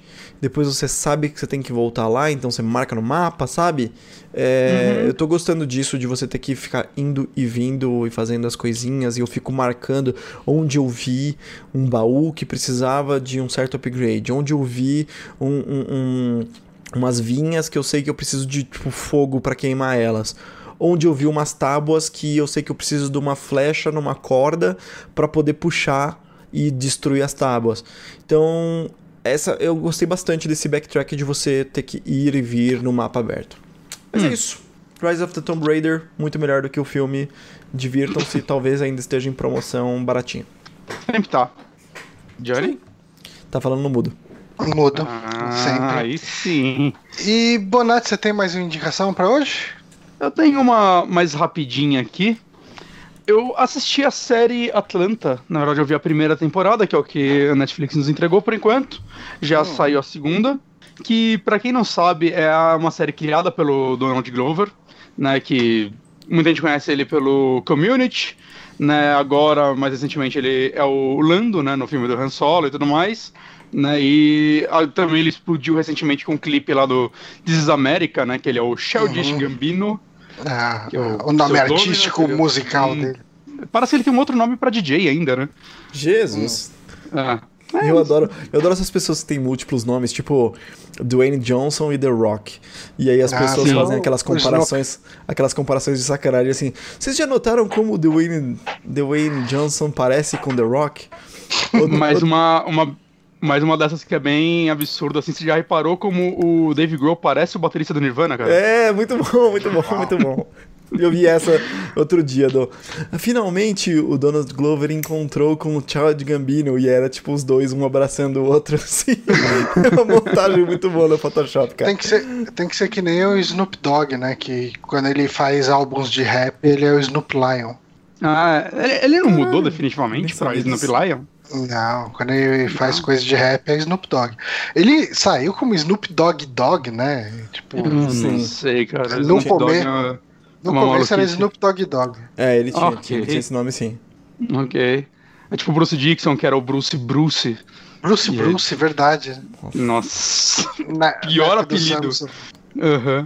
Mas enfim, é, e, assim, já puxando do This is America, o diretor dele, né, que é o Hiro Murai, que é um japonês, ele dirige muito clipe de rap. Talvez. Ele também dirigiu a maioria dos episódios, né? Ele dirigiu sete dos dez episódios da primeira temporada e, e sete dos onze da segunda, saca? Então você vê que tem uma, uma parceria bem forte aí. E a maioria dos episódios são escritos ou pelo Donald Glover ou pelo irmão dele, que é o Stephen Glover, que é rapper mesmo. Né? A única coisa fora do rap que ele faz é escrever essa série com o Donald Glover. E o Donald Glover dirigiu alguns episódios também. Então é um negócio bem pessoal, tá ligado? É, a série ela conta né, a história do, do Donald né, que é o Ur. E o lance dele é que ele é um cara que tá muito fodido na vida, querendo melhorar. Ele tem uma ex-namorada que eles têm uma filha juntos, né? E só que ele é tipo. Ele, ele não tem casa, saca? Então ele mora com ela ou com os pais dele, né? Ele varia entre as casas, mas não porque eles estão juntos, mas é pra ele não morar na rua. Ele tá muito fodido mesmo. E ele tem um primo que tá começando a carreira de rapper, que é o Paperboy.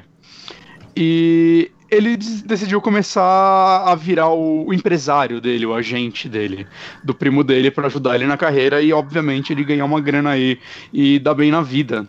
Né? Tirando esses dois, né? Como eu disse, tem a esposa, a esposa não, a namorada dele, que é a, a Van, que, pra quem não sabe, ela é a Domino do Deadpool 2, né? A atriz. Legal. E tem também, em paralelo, o tipo o amigão do primo dele, que é o, o Dario Zaps, que, é, que é- ele é, cara. Eu amo o personagem dele, cara, porque ele, é- ele é só um merdeiro. Não um merdeiro de tipo. Ele é só o cara muito burro que tá lá no meio, tá ligado? Todo grupo ele tem é um. né? muito engraçado. É, ele é muito engraçado. Ele é muito engraçado. E ele é o cara que faz Get Out, ele é o cara que fica muito louco quando tira uma fotografia dele. E a história, cara, assim, eu tô sentindo uma vibe muito Louis enquanto eu assisto essa série. Hum, É, Assédio sexual? É, tô, tô tentando chegar lá. Onde que é? Onde que parece? Luiz? Não, eu tô falando a série, a vibe da Louis. série, né? Assim. Que é uma série muito. é, que os episódios é, costumam ter um foco e eles costumam se fechar neles mesmos, tá ligado? No caso dessa série, tem toda a narrativa, né, dele empresariando o primo dele, né, ele tentando se reaproximar da ex dele, da família e tudo mais, né, tem, é, é contínua, né, não é como se fosse o Monster of the Week cada episódio, mas todos eles são muito fechadinhos ao ponto de, tipo, nem todos os personagens aparecem, precisam aparecer em todos os episódios, saca? Tem... Tem um episódio que é focado na, na Van, por exemplo, cara, que é um episódio muito engraçado. Que ela, basicamente, ela é muito certinha e tal, ela não costuma usar drogas, mas ela um dia sai com uma amiga de infância, adolescência dela, que tá se dando muito bem na vida tudo mais. Ela namora jogadores de basquete, essas paradas, e elas fumam maconha junto. Só que ela esqueceu que ela trabalha num colégio, numa escola, ela dá aula para crianças, e ela esqueceu que no dia seguinte ia ter é, exame de drogas no negócio pra, pra, pra ver se, se usaram drogas e tudo mais, que tem acho que todo ano lá. E o foco do episódio é basicamente ela descobrir como ela consegue burlar esse exame. Cara, Tá ligado? Tem. É, é muito engraçada, mas ao mesmo tempo, assim, essa série ela mistura muito bem o drama e a comédia, porque ela trata de assuntos muito sérios, né? Tratam desde a da vida de pessoas, né, na periferia e tudo mais, né? Até a parte mais de rap, né? No, no primeiro episódio acontece um, um lance, né? A abertura do episódio, assim, mostra o primo dele meio que acidentalmente atirando num cara. Caralho. E a série trata, por exemplo, como muitas pessoas começam. Tipo, a carreira dele decola depois disso, né? Não decolar dele ficar rico, mas, tipo, ele é, o- é um rapper underground que a carreira dele vai muito pra cima por causa disso, porque ele é o cara que atirou no maluco. Aí, tipo, o segundo episódio eles estão, tipo, não na cadeia, eles estão na delegacia, mas, sabe, esperando os caras fichar eles pra dispensar eles. E o primo dele sai antes e ele fica lá. O, o episódio tem dois focos, que é ele lá preso na cadeia, né, esperando e, tipo, numa salinha de espera, e vai acontecendo uma porrada de coisas, que normalmente acontecem uns negócios que são muito engraçados e sempre tem um final meio... Saca, você para de rir e fala, puta, isso daí tá meio errado, saca? É, é, é- é bem feito, assim, tem uma dinâmica muito boa. Em paralelo com o primo dele saindo, por exemplo, indo num restaurante os caras, tipo, enaltecendo ele, falando: você é um dos poucos rappers de verdade da atualidade, você não é um vendido, é isso aí, você tá mostrando que não se mete com você. E ele tá, tipo, no, no restaurante, os caras fazem, tipo, ó, isso aí, o, o garçom, o garçom, o chefe fez para você, é um frango com molho, sei lá o que lá, não tá no cardápio, é especial para você. E aí quando ele abre, dá tipo aquele. Tá ligado no Pulp Fiction quando eles abrem a maleta e sai aquela, tipo, aquele brilho dourado? Uhum. Não sei se você lembra dessa cena, cara. Ele faz igualzinho, assim, ele olhando o frango, ele e o amigo dele, e tipo, aquele brilho, eles, ah, meu Deus, eles se abraçando e tal. Só que, tipo, ela vai tratando em paralelo com muitas outras coisas. Tem um episódio inteiro que é uma entrevista com esse primo dele. É ele num programa sendo entrevistado. Em paralelo, é tipo, estão entrevistando ele e uma mulher que é completamente contra ele, saca? Completamente contra as letras dele que tratam desde violência a putaria. E são eles debatendo, assim, o episódio. E, novamente, é. Você começa a rir pra caralho e ele lança um negócio que, tipo, você, caralho, velho, tudo isso faz sentido. E em paralelo vai passando vários comerciais fakes, cara, que são muito, muito engraçados. Assim, é, uma, é uma série como, tipo, como eu tô falando, assim, ela tem aquele ar de drama do Louis, Uhum. Só que ela é, é, mais engraçada que Louis, porque eu acho que Louis pesa muito mais o drama, né? É muito mais a Sim. vida de um comediante fudido. Essa daí tem um, um humor sarcástico, barra negro, assim, que, saca, é. Você ri de uma forma desconfortável. Uhum. Né? Eu podia dar vários exemplos. Você um ri da situação de bosta. Né? É, e até um pouco dos atores. Os atores são excelentes, cara. O primo dele tem um episódio que ele vai ele vai fechar um negócio com os caras, vai ele e esse amigo dele, e eles têm que levar uma grana, e ele que eles fazem é algemar a mala na, no braço do amigo dele. Pra não perder o dinheiro, essas paradas, né? Só que eles esquecem a chave em casa e eles já estão lá. E quando eles chegam lá, os caras são mais barra pesada do que eles esperam. E vai acontecendo uns negócios muito absurdo, cara. E vai depois dando foco na cara dos dois enquanto os negócios acontecem. E você vê os dois, tipo, com o cu na mão, mas tentando se manter sério, porque, tipo, como eu vou falar pra esse cara que a gente perdeu a chave? Saca? É, é, muitas pequenas situações, assim, cara, que funciona muito bem. Eu tô, eu tô maluco pra ver a segunda temporada, que todo mundo falou que a, as críticas e tal, tô falando que a segunda temporada eleva a série a outro nível, assim, parece que ela foi, ganhou vários prêmios, esse caralho. Mas só dessa primeira, assim, eu já, cara, eu saí maravilhado dela. Eu vi rapidinho, são 10 episódios de meia hora cada, é curtinho, ó, 20 e poucos minutos alguns, tem... É tipo Glow, tá ligado? Episódios de, de 20 e poucos a 30 e poucos minutos. E, e é como eu disse, né? Acho que o que faz com que ela não seja cansativa é o fato de a maioria dos episódios terem foco em uma única parada. Né? No máximo duas, mas elas ainda têm relação. Então é, você tá vendo aquela micro história, ela acabou, ela vai ter uma resolução, você vai pra próxima e você vai vendo o crescimento dos personagens, assim. Uhum. É, é uma série que eu recomendo muito, assim, de verdade. Ela, como eu disse, ela já tá fazendo bastante sucesso Quantos fora. episódios mesmo tem? A primeira temporada são 10 e a segunda são 11. Hum. No Netflix só tem a primeira por enquanto. É, a eu... segunda acabou em maio, acho. Eu vou dar, eu vou dar uma dica aqui que talvez nem tenha pra Atlanta, mas vai que tem. O Diógenes, Diógenes Lazzarini deu uma dica hoje lá no grupo dos patrões que quem é cliente claro tem acesso hum. a um serviço de, de séries, tipo, da, da própria Claro. É, o Claro Vídeo. Claro Vídeo. E tem uma hum. porrada de série da Fox que ah, saiu da Netflix, inclusive. Diz, ele disse que o catálogo não é muito extenso, mas tem uma série de coisas lá. Como tem, uhum. ele, ele comentou especificamente que tem série da Fox e pela imagem que eu selecionei aqui parece que é da Fox essa série, tô certo, Bonatti? É, é da FX. FX é, é, Fox, é Fox, né? né? Então. Uhum. Então, talvez Agora tudo tenha Disney. lá. Agora tudo Disney. Talvez tenha lá, então dá uma olhada aí. Hum. É. E assim, é, eu não sei o que aconteceu com essa série, que tipo, a primeira temporada é de 2015, a segunda saiu esse ano, saca? Foi um. Mesmo a primeira sendo tendo uma crítica muito, muito boa, teve algum problema para continuar e tal. Eu não acho que foi de audiência. Talvez uhum. tenha sido até um pouco da agenda do, do, do Donald Glover, né? Que. Ele faz tudo? Que, que... É, exato, né? e ele tá agora indo para cinema mesmo, né? Isso muda, né? Aquela, aquela barreira de ator de série, ator de cinema, mas eu, eu acredito que ele vai continuar fazendo essa série, mesmo ele estando fazendo o Star Wars hoje em dia, porque dá pra ver que é um negócio muito ah, pessoal dele. Eu né? acho que ele não tá fazendo Star Wars, né? É, ele fez mas... um filme. Mas, é. mas saca, ele fez um filme extremamente triple A que muda a carreira de muita gente. Uhum. Né? Muita gente mudaria, mas eu acho que essa série tá para ser pessoal demais para ele abandonar. É um né? Ainda mais, como eu disse, a segunda temporada ganhou muitos, muitos prêmios. E eu tô super então, curioso tô... para entender por que, que eles têm um pêssego na boca. Era pra, tipo, ter uma coisa a ver com a série? Ou não? Eles só estão comendo hum, pêssego? Pelo menos não na primeira temporada. Isso daí é só uma, uma foto deles aí. Mas, mas sério, gente, é engraçadíssima, mas te toca, te faz pensar, tem tudo aí na série. Boa pra caralho. Isso aí, isso aí surpresa. Tá. Bom, é isso então. Atlantic tá no Netflix, uh, Uhum. pra quem quiser ver. Eu vou finalizar, eu vou tentar não me estender muito, porque uh, de ontem pra hoje eu só dormi 4 horas, então eu acho que eu preciso dormir bem. Não, assista. Eu tô vendo uma coisa Vai dormir no banheiro do trabalho, Johnny. daquelas que dá vergonhinha de assistir. Hum. Uh, Gilmore tô Girl. Não, não, bem mais vergonha. Bem Uh. mais vergonha. Eu, eu vou pegar o nome da tradução em português. É, o, o- eu tô vendo um anime que ele é aquele estilo que o pessoal chama de eti. Eti. Eu não sei o que é Eu não isso. sei o que é um Eti. eti. E- ECHI. É, Pensa assim, o eti tá pro pornô. O eti, Eita. o o eti tá pro hentai que nem o soft porn tá pro pornô. Ok. Então, Ele é o Emanuele em. É, é- é um, é um Emanuel, é um multishow depois da meia-noite em anime. Ai, ai. Ok. Vamos lá, Johnny. Se E defenda.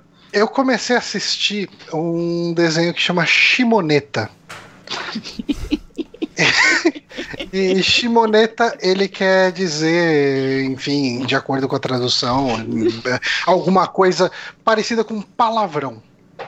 Deixa eu ver. Eu quero achar o, o nome que ele tá em português. Aqui. Nossa, ainda O- bem que eu o não tô sub- compartilhando minha tela, cara. Ainda bem que eu tô O pesquisando subnome- separado. Cara, Vai. co- compartilha uma imagem, não tem, não tem nudez nele, né? Tipo, que- quer dizer, ele tem. Ele não, não mostra ah, mamilos ou qualquer outra coisa. Uhum. Ah, o nome em português dele é Shimoneta, um mundo chato onde não existe piada suja. Ah, como que eu definiria Shimoneta? Shimoneta, ele tá pra repressão sexual no Japão que nem super campeões tá pra futebol. Então, você pega uma situação que existe e exagera absurdamente. Basicamente, assim, qual que é o conceito disso aí? Ah, depois de numa certa época no Japão, passam uma lei onde é proibido qualquer conteúdo erótico e falar palavrão. Ah, as pessoas andam com umas coleiras que monitoram elas para elas não falarem ah, palavrão. Se, se a pessoa fala palavrão, chega lá a polícia da- dos bons costumes, prende a pessoa na hora, sabe? E tal. Hum. E esse é o universo, né, no qual ele se passa. E daí tem uma menina que é, é, ela é, é, o nome heróico dela é Neve Azul, tipo em- na, na, na tradução em português. Eu tô assistindo no Amazon Prime que eu não sei se eu recomendo porque é muito ruim, cara. O aplicativo da Amazon Prime é horroroso, cara. E, tipo, ruim. às vezes aparece coisa escrita na tela, ele não traz legenda. Tipo, o negócio escrito em japonês e não vem legenda. Hum. Tipo, é, eles só legendam as falas, sabe? É, é muito ruim de ver no, no, no Amazon Prime. Mas assim, a gente tem aí a- essa menina que ela tem um, um dispositivo que faz com que ela consiga falar palavrões durante um tempo sem, ah, sem ser monitorada. E ela usa esse poder, entre aspas, para fazer uma organização, que é a SOX, que tá Ah, lutando. Por isso que essa edição de colecionador vem com uma meia dos Ela vem, ela vem com uma meia? Não Tem uma, eu tô, tô vendo uma Collector's Edition aqui e tem uma meia. Vou mandar a foto aqui. É, e, e, assim, ela tá lutando pra ah, liberar, uh, para que as para que acabe esses vetos todos as pessoas possam voltar a ver putaria e falar palavrão. Tá certo. Cara, é assim, ele começa muito, muito, muito engraçado. Eu tava assistindo de rir alto, mas rir Caralho. muito alto, assim, cara, mesmo. Porque é, Mas Ele é tem- descrachado ou texto bom? é, diz- Não que escrachado seja ruim, tá? Não tô falando no mau Então, sentido. Ele é um humor bobo, é, mas ele é tão. é, cara, ele é tão fora da nossa realidade, esse lance de. Da, da, da repressão sexual japonesa, sabe? Tipo, da Aham. auto-repressão que tem. Tô Da forma. na minha lista agora. Porque assim, ah, contando um pouco mais, porque assim, ele gira todo em torno de um, de um protagonista lá, né? Que eu não lembro o nome dele lá. ah, cara, é muito nome japonês. E se o nome deles não é Seiya, Shiryu e tal, é meio difícil lembrar. Eu, te, eu tenho esse problema, cara. Eu assisto uns animes, leio os mangá, É. eu não lembro o nome de ninguém, cara. É, o- Não, o detetive, protagonista. o bandido. Não Então, o não, protagonista cara. ele chama Muito Tanukishi, Tanukishi Okuma. Mas enfim, esse cara, quando ele era moleque, quando ele era novinho, ah, o pai dele foi preso porque o pai dele tava jogando camisinhas pras pessoas, sabe? Tipo, ele tava protestando contra o veto. E daí, assim, ele é visto como filho do terrorista, sabe? Tipo, o, o seu pai era um indecente, que não sei o que e tal. E daí uma menina chegou e, e tratou ele bem, né? Falou: não, ah, você pode ser uma pessoa decente, não sei o quê. E daí ele guia a vida dele para entrar numa escola, que é a escola que é o modelo de decência de todo o Japão, sabe? Uhum. E daí ele consegue passar lá, ele é mal visto por quase todo mundo. Ah, ele é o filho do terrorista, não sei o que e tal. Caralho. E só que ele chegando lá, ah, ele descobre essa. ah, Desculpa, ele existe essa menina, né, que trata ele bem. Essa menina estuda nessa escola, e ele traça como meta entrar nessa escola. Ah, e daí ele consegue entrar lá. E no que ele entra lá, ele descobre que como é a escola com a moral mais alta, né? Tipo, onde é tudo muito certinho, cara, o pessoal é completamente tapado em qualquer coisa que envolve sexo.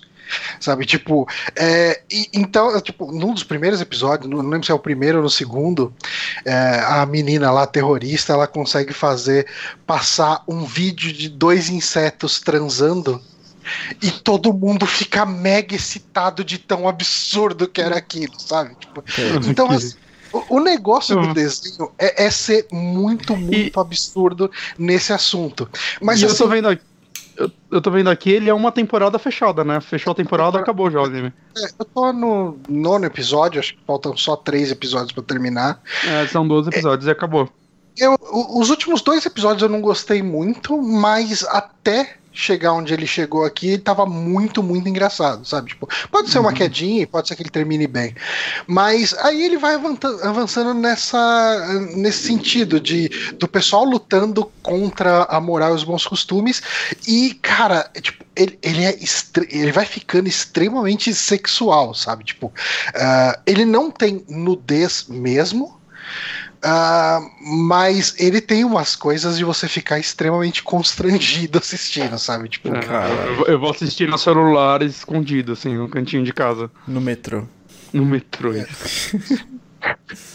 é, mas assim, cara, eu, eu recomendo porque eu achei muito engraçado. Mas ah, talvez você não queira assistir com os seus pais por perto.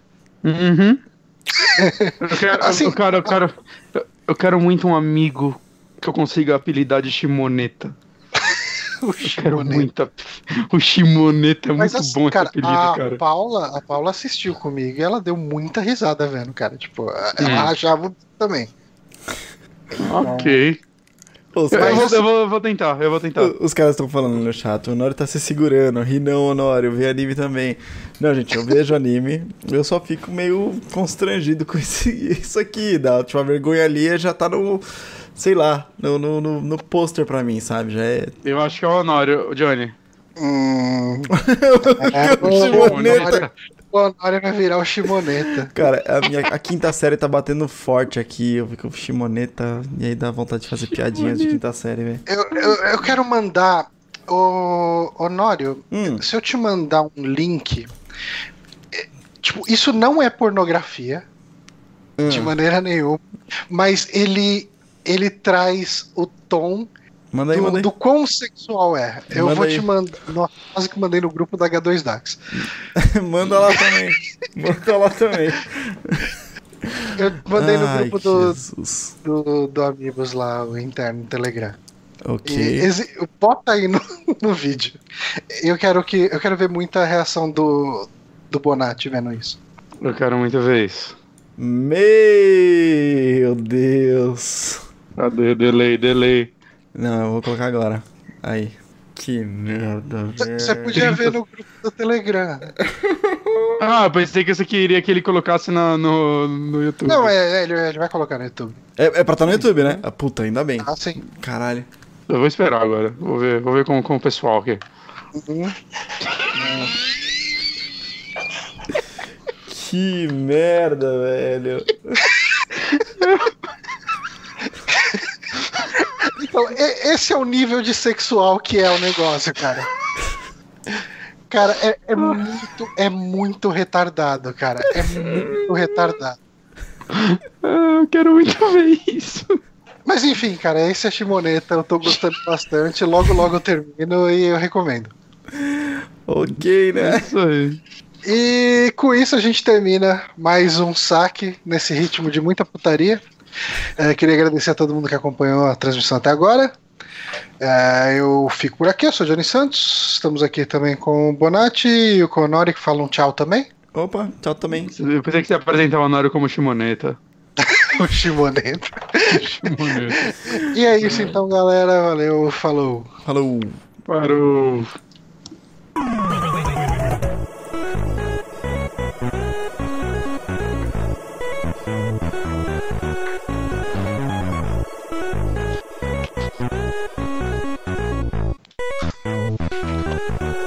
Procurando